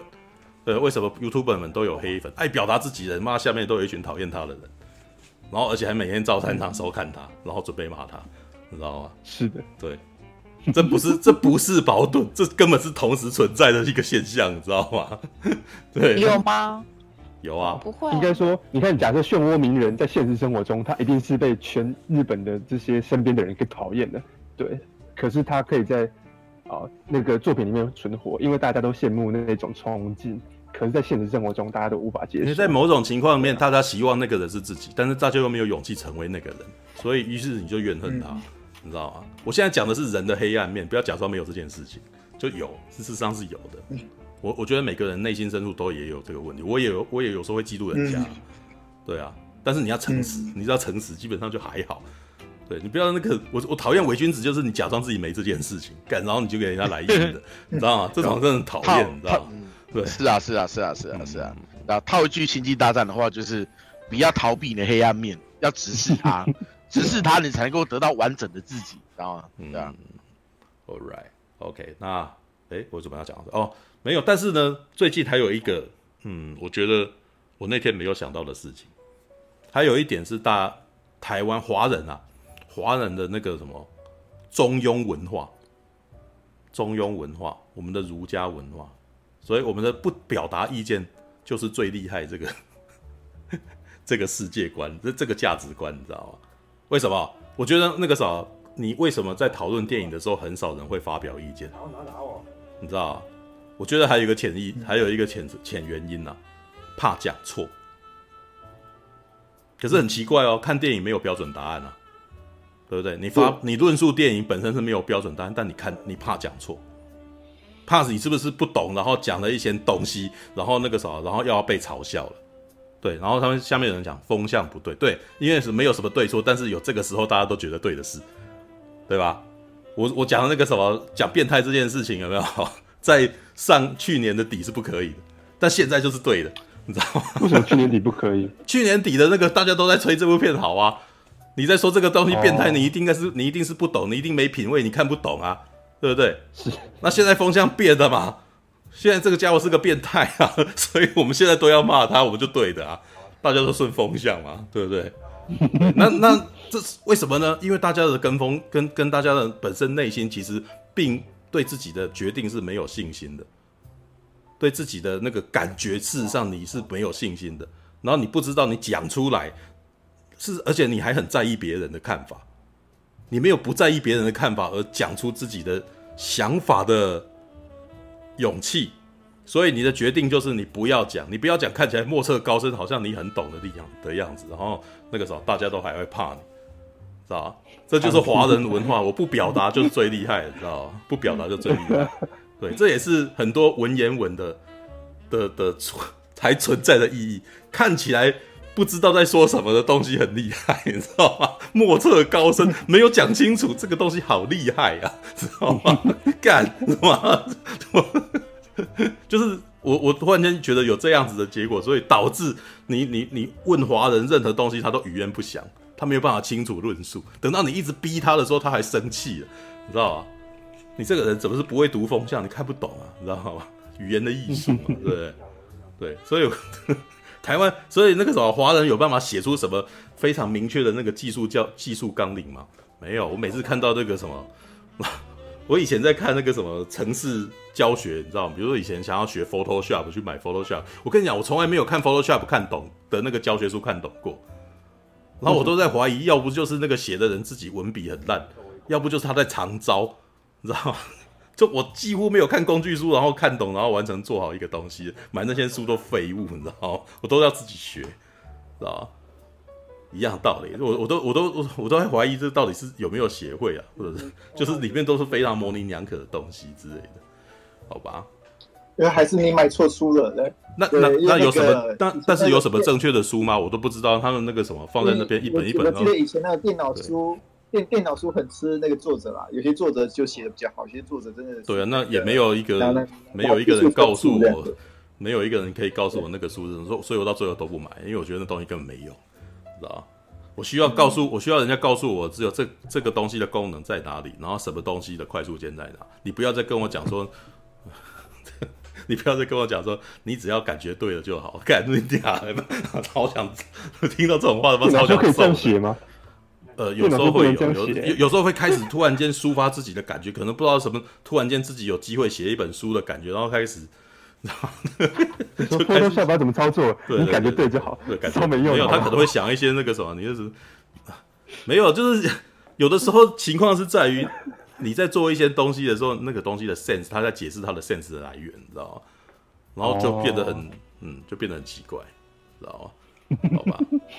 Alright, 我突然间那个时候忍不住又在地图炮轰了一群人，这样子，对，逼你去巨匠学电脑。可是你这样说确实是对的，因为像例如说，很多人在抱怨啊，说在外国学煮菜是人家会有食谱吗？什么东西要几公升，那个盐要几条？然后呢，像很多女生，她们说她们在台湾跟妈妈或是说跟长辈学煮菜，都是什么？都是知道怎么弄啊？他们就说，哦，我怎么知道啊？啊，怎么好吃怎么弄嘛，对吧？你煮久就自己就懂了嘛。嗯，就是说那个其实，呃，我们的文化是不太习惯用明确的语言去传、去表达一个步骤的，因为在我们的文化里面，所谓的最高境界就是。啊，道可道非常道，就是可以讲述的道理，就不是真正的道理。啊，就是说 这些东西，当你不要用语言去传达的时候，是最高境界。有没有？佛家也讲心心相印嘛。这个顿悟的东西，不是用讲的就可以讲通的。所以呢，这个两千年下来，长久下来，大家就觉得说，那就不用讲了，反正你做久就会了，就 这样子。好，对啊，各各种啊，像中医。中医也是，他们说中医的学徒是怎么学呢？就是说医生叫他抄药方，嗯，抄了几年下来，几十年下来之后，这个抄药方的人自己就知道什么病、什么状况该怎么开药了。但是你要他讲，他讲不出来。对，这是我我们文化里面的一个弱点吧？对啊，好吧。好了，我的我的这个炮火应该要稍微停一下。这医学也都是试出来的啊，那所有的过程都是试出来的。我我我，我他们是有一个基准的。分享一下那个什么，因为陈陈佑讲的是那个，因为他就是一直是超后，所以他知道哦要出这些药，但是他并不知道说他并不知道背后原理是什么。对，他只他只是硬性记得而已的。没有有有呃，有慧根的人看那个 YouTube 就可以做好菜了。嗯，就是看任何什么字，你讲的根本就可是你你讲的就废话。妈懂的人到遇到的事情就是那个，是不是？我的意思就是说，所有的技术其实都是你累积起来的，所以当你到一个程度的时候，你就知道，哎，我我看到这个动作，我就知道要做什么。然后你在吃你在煮东西的时候，你吃的味道吃久了。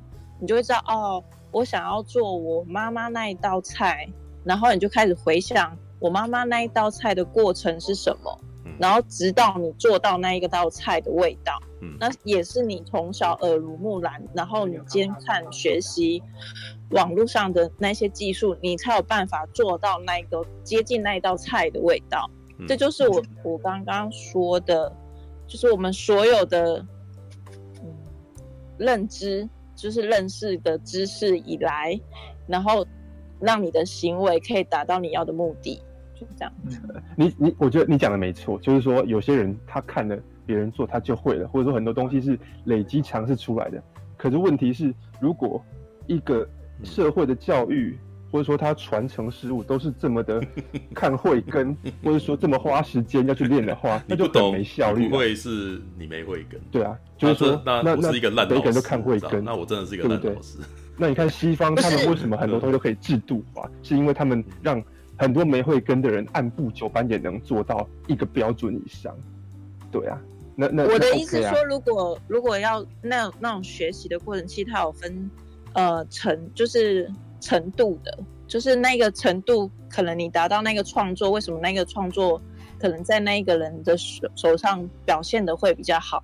那是因为他之前做的基础的累积很高，所以当他。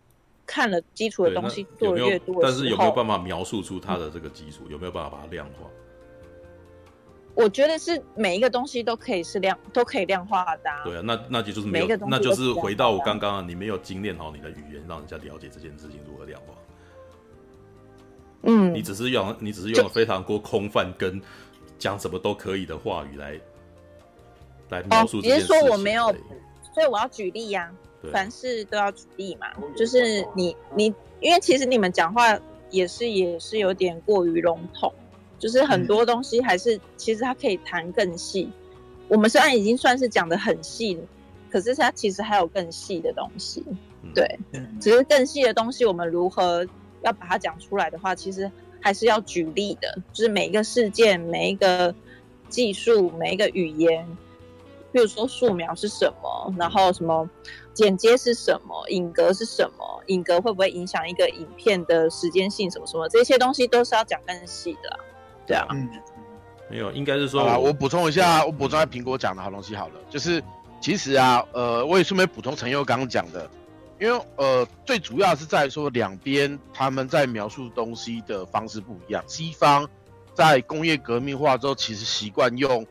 量化、科学化、统计化的方式去做一些东西的记录，因为他们发现，哎，这样子就是可以把东西很快的传播出去之外，可以减少不同人去做这同样一件事情的时候出错的几率。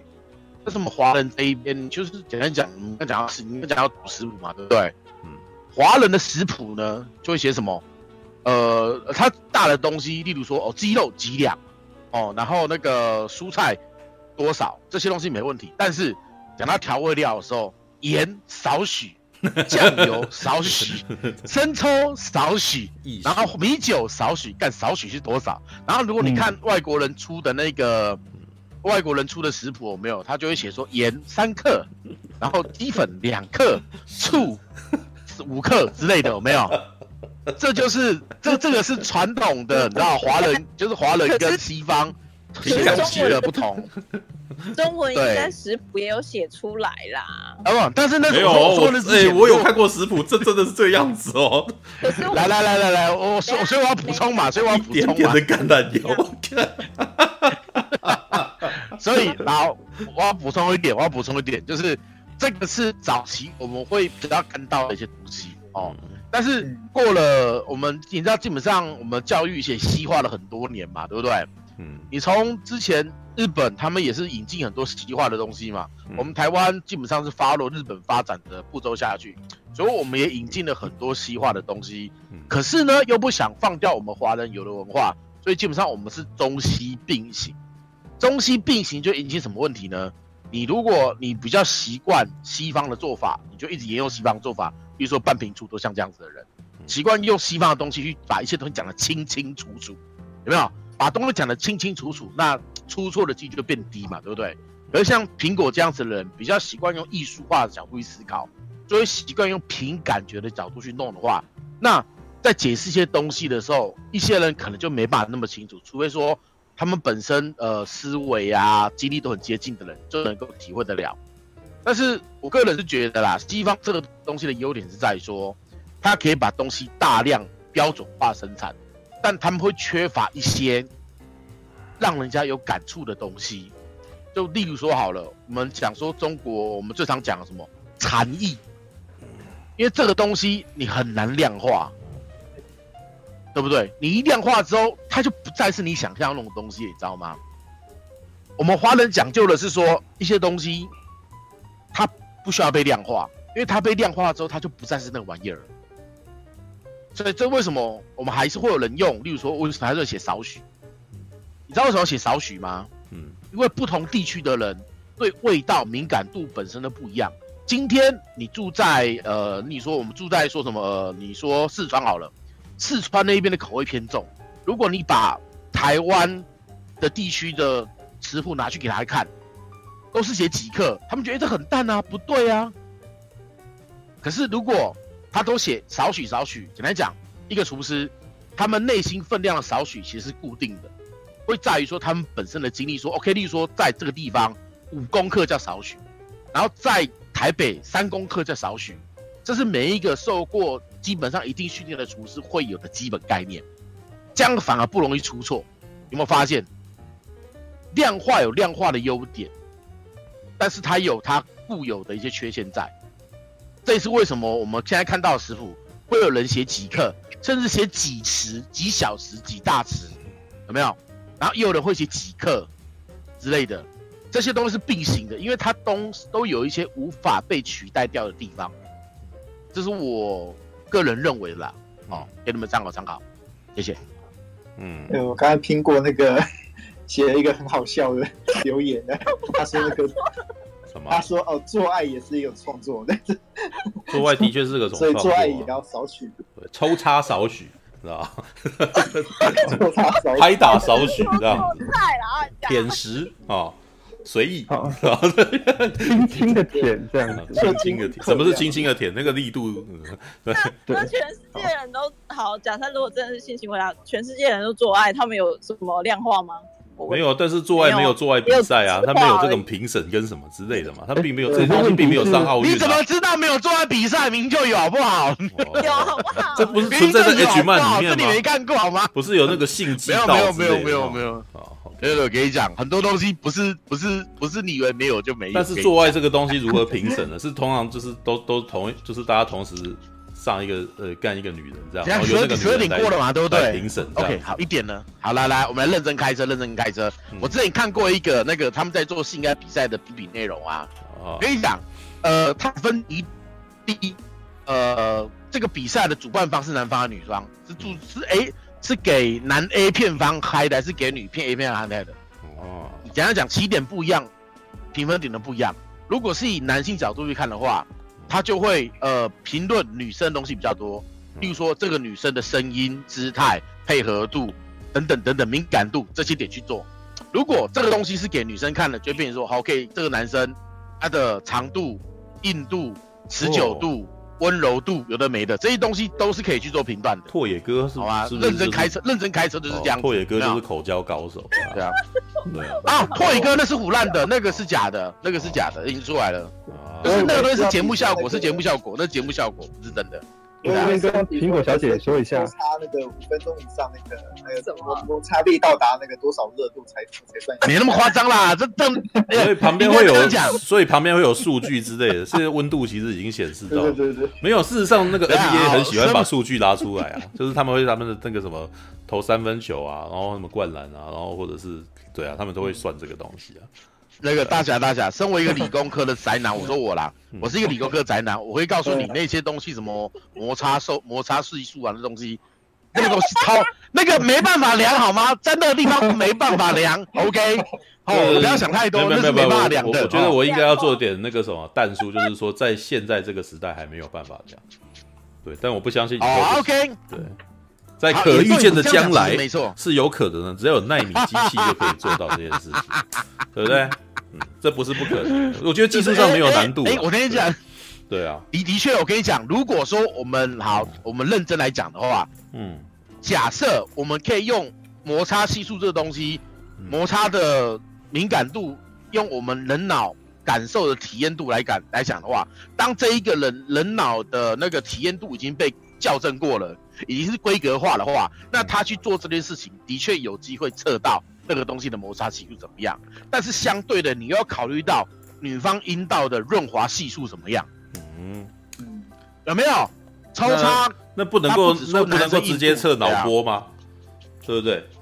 呃，就是男生跟女生做爱，然后你再拍那个，比如说受测，呃，要考虑的是男方的话，那你就是说统一测这个女生的脑波，看她的脑波的那个程度。比比较标准的做法是男女生都测，然后呢，男女生各测个一百人左右，听起来在这一百个人里面去数据化、统计化有的没的，来做一个比较，嗯嗯嗯，可能性的一个判断。因为其实做数做什么数据那些东西都是这样来的，啊，但并不会只测一两个。只测一两个是不够准确的，对对啊，听听起来是认真讲，认真讲是这样啦，对，听起来是这样啦，听起来是可惜，对啊，我要跟你讲的就是说，你说这件事没有办法数，对他有办法量化呀，他他有明明就有办，我们刚刚讨论老半天有没有他有办法量化了？对，不要再否认这件事情，好吗？怎么 把性这件事情科学化的动作？你只是情感上无法接受吧？对，没有，我跟他可以啊。对，你看，性这件事情啊，例如说他们会去讲说，哎，女生的居点大部分在哪边？然后呢，什么地方她的神经比较多，所以呢，去触碰那个地方呢，可能呢，用什么方式去触碰会比较舒服？然后去测脑波，这就是科学化的方式。但是如果你以呃我们刚刚讲的非呃就是说比较东方的那种说啊那个不用言传的那种方法的话，你就会说哎啊跟这个人做他怎样舒服，你当然是要跟这个人真的去做了，真的去相处了，你才会知道嘛，对啊。那我们当然也会认为说 OK 啊，每一个人当然都不一样。可是对于一个初学者来讲，你要怎么去让对方感觉到舒服？嗯，对啊，他都什么都还不会，你就跟他讲说你要去看跟这个人相处干嘛的。对他来讲就很难入门，好吧？你懂吗？其实陈佑，陈佑，嗯，你刚刚讲这段话，我想到的确没错，就是西方化的量化没有可以让初学者都能够达到东阶的效果，可是呢，东方化的这一种意境式的表达，它可以达到更高的境界，但是初学者是完全搞不懂的。对，没错。所以东西方东方的东西难入门，但是只有少数人可以登峰造极，但是西方的东西有办法让一般人可以达到一个标准。是吧？嗯，对。那这样在训练跟教育上面，本来就是这样子啊。但没有很有趣的是，现在华人是填鸭式教育啊，他反而是反什么都来啊。对对啊，台华人是填鸭式教育。可是问题是，华人是填鸭式教育，不是科学化的教育啊。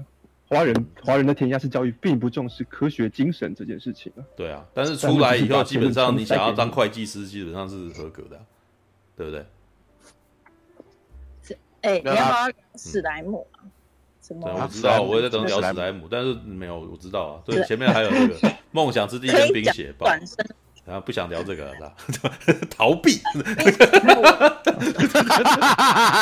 因为苹果他发现他没办法插话了，他这题目叫做那个什么？逃跑虽可耻，但有用啊！因为我觉得我们讨论的点三个三个小时又四十分钟，没有没有聊到本周芯片或是那个，真是有够精彩的对话，今天应该还蛮好玩的啊。对，但是没有没有没有，我我其实不是这个意思，没有刚哎，我要回答刚刚的背风枪械那个什么问的一个问题，男生有啥好测？射得出来就是有爽到吗？妈，我要反驳这件事情。你明明那个啥，事实上打手枪也曾经会有那种你都没爽到，可是你却射了的情况，所以并不是射了以后就爽到了，没有这种事情。对，没有。而且我告诉你，爽还有更爽，那个女生很不会。用那个力道让你射出来，跟他很温柔，然后知道你哪边。他在要让你射出来的一瞬间，又又又让你不射出来，干这超厉害的，爽中自由，爽中爽。嗯，对啊。以前我在念传播，以前在念传播的时候，传播理论里面有一行字，我觉得超有趣的。他在讲什么呢？就是他们在测那个什么，呃，老鼠哦，让让他们在那个交配的时候，在快要成功的那一瞬间，把他们分开。然后下面就夸号，你知道吗？哦，这件事情可能会造成老鼠的痛苦，对。但是呢，对于人类也许不是。看，我不知道为什么传播理论的课本里面写了这一行字，你知道？对。但是他说人类大概是那个什么最会延长自己生殖生殖行为的一个动物，你知道吗？就就是他们他们做爱的目标不是为了要射出来，他们是在延长射出来的时间，然后再感受那个愉悦，你知道吗？对，嗯嗯嗯，好吧，这呃，让一个那个什么完全没有性经验的人讲这些话出来，还蛮有趣的。对，没关系，你 A 片看的多就可以啊。拜托，我跟你讲，嗯、超多那种网络那个网络超级键盘侠没有，嗯、他们很多东西都是没经验，都是网络到处看，然后归纳出自己的心得，事实上自己根本一点经验都没有，这种人超多的。我跟你讲，相其实房市文雄就是一个例子啊，他靠背啊，突然就把他拉下来了。我脑袋刚刚想想这一句话，但是我不好意思说，结果他就脱口而出，你知道吗？好，不过我觉得那个促修你的那个出门形象可以继继续延伸下去啊，对，有发现那个说不定可以发大财。哦，为为了那个我的社群，我知道一辈子当处男这样，嗯，你可以，你可以那个。你可以去推销你的那个尿液到那个台湾的各个公庙去啊！你可以说是是童子尿真的有用吗？对，童子尿可以可以驱魔降魔伏邪这样子的。对，你一罐卖个那个五六千，那个就还可以拿来煮蛋。对，还可以拿来煮蛋。对，真的。对啊，还是为什么为什么童子尿可以拿来煮蛋？我听错了 吗？哦，这就是在大陆那边有一个地方，它就是会收集童子尿，然后用童子尿来煮鸡蛋。然后煮那个鸡蛋，听说可以去约淤血，有的美的，各式各样的。然后反正《本草纲目》里面有各式各样的奇葩药材嘛。嗯，对啊，嗯、尿垢，同时尿也是其中一种药材啊。对啊，尿垢，嗯，好，就是对啊，尿尿就是你尿在是厕所旁边那个掉在对那个刮出来那个白白的垢，对对对，在中药里面这个也是一味药材，甚至烧过的头发也是一味药材，某种动物的羊。某某种动物的毛也是一种药材，这这个超过，本草纲目超奇葩的，超过我的三观甚多。对，好吧，我以前就是我在念旁白的时候，常常会接到类似的那个要求我念东西，然后里面最常有的就是《本草纲目》记载，知道《本草纲目》记载，本草对，尿垢可治人，童子尿，对对，你们是多么迷信古典啊，知道？就是，哎，我当时你看那个，对，你半瓶醋三个字很适合做童子尿品牌，半瓶 半瓶半瓶童子尿，喂，什么东西啊？这啊，阿姆罗，为什么你唔去完成家己的任务呢？起来起来！啊，卖安尼啦，你若真正想要互更大出战，那呢你家己去赛就好啊，我。啊！你你俩准我是一个无出头的人吗？啊！又搁给我使，连阮老爸妈妈都给我拍过呢！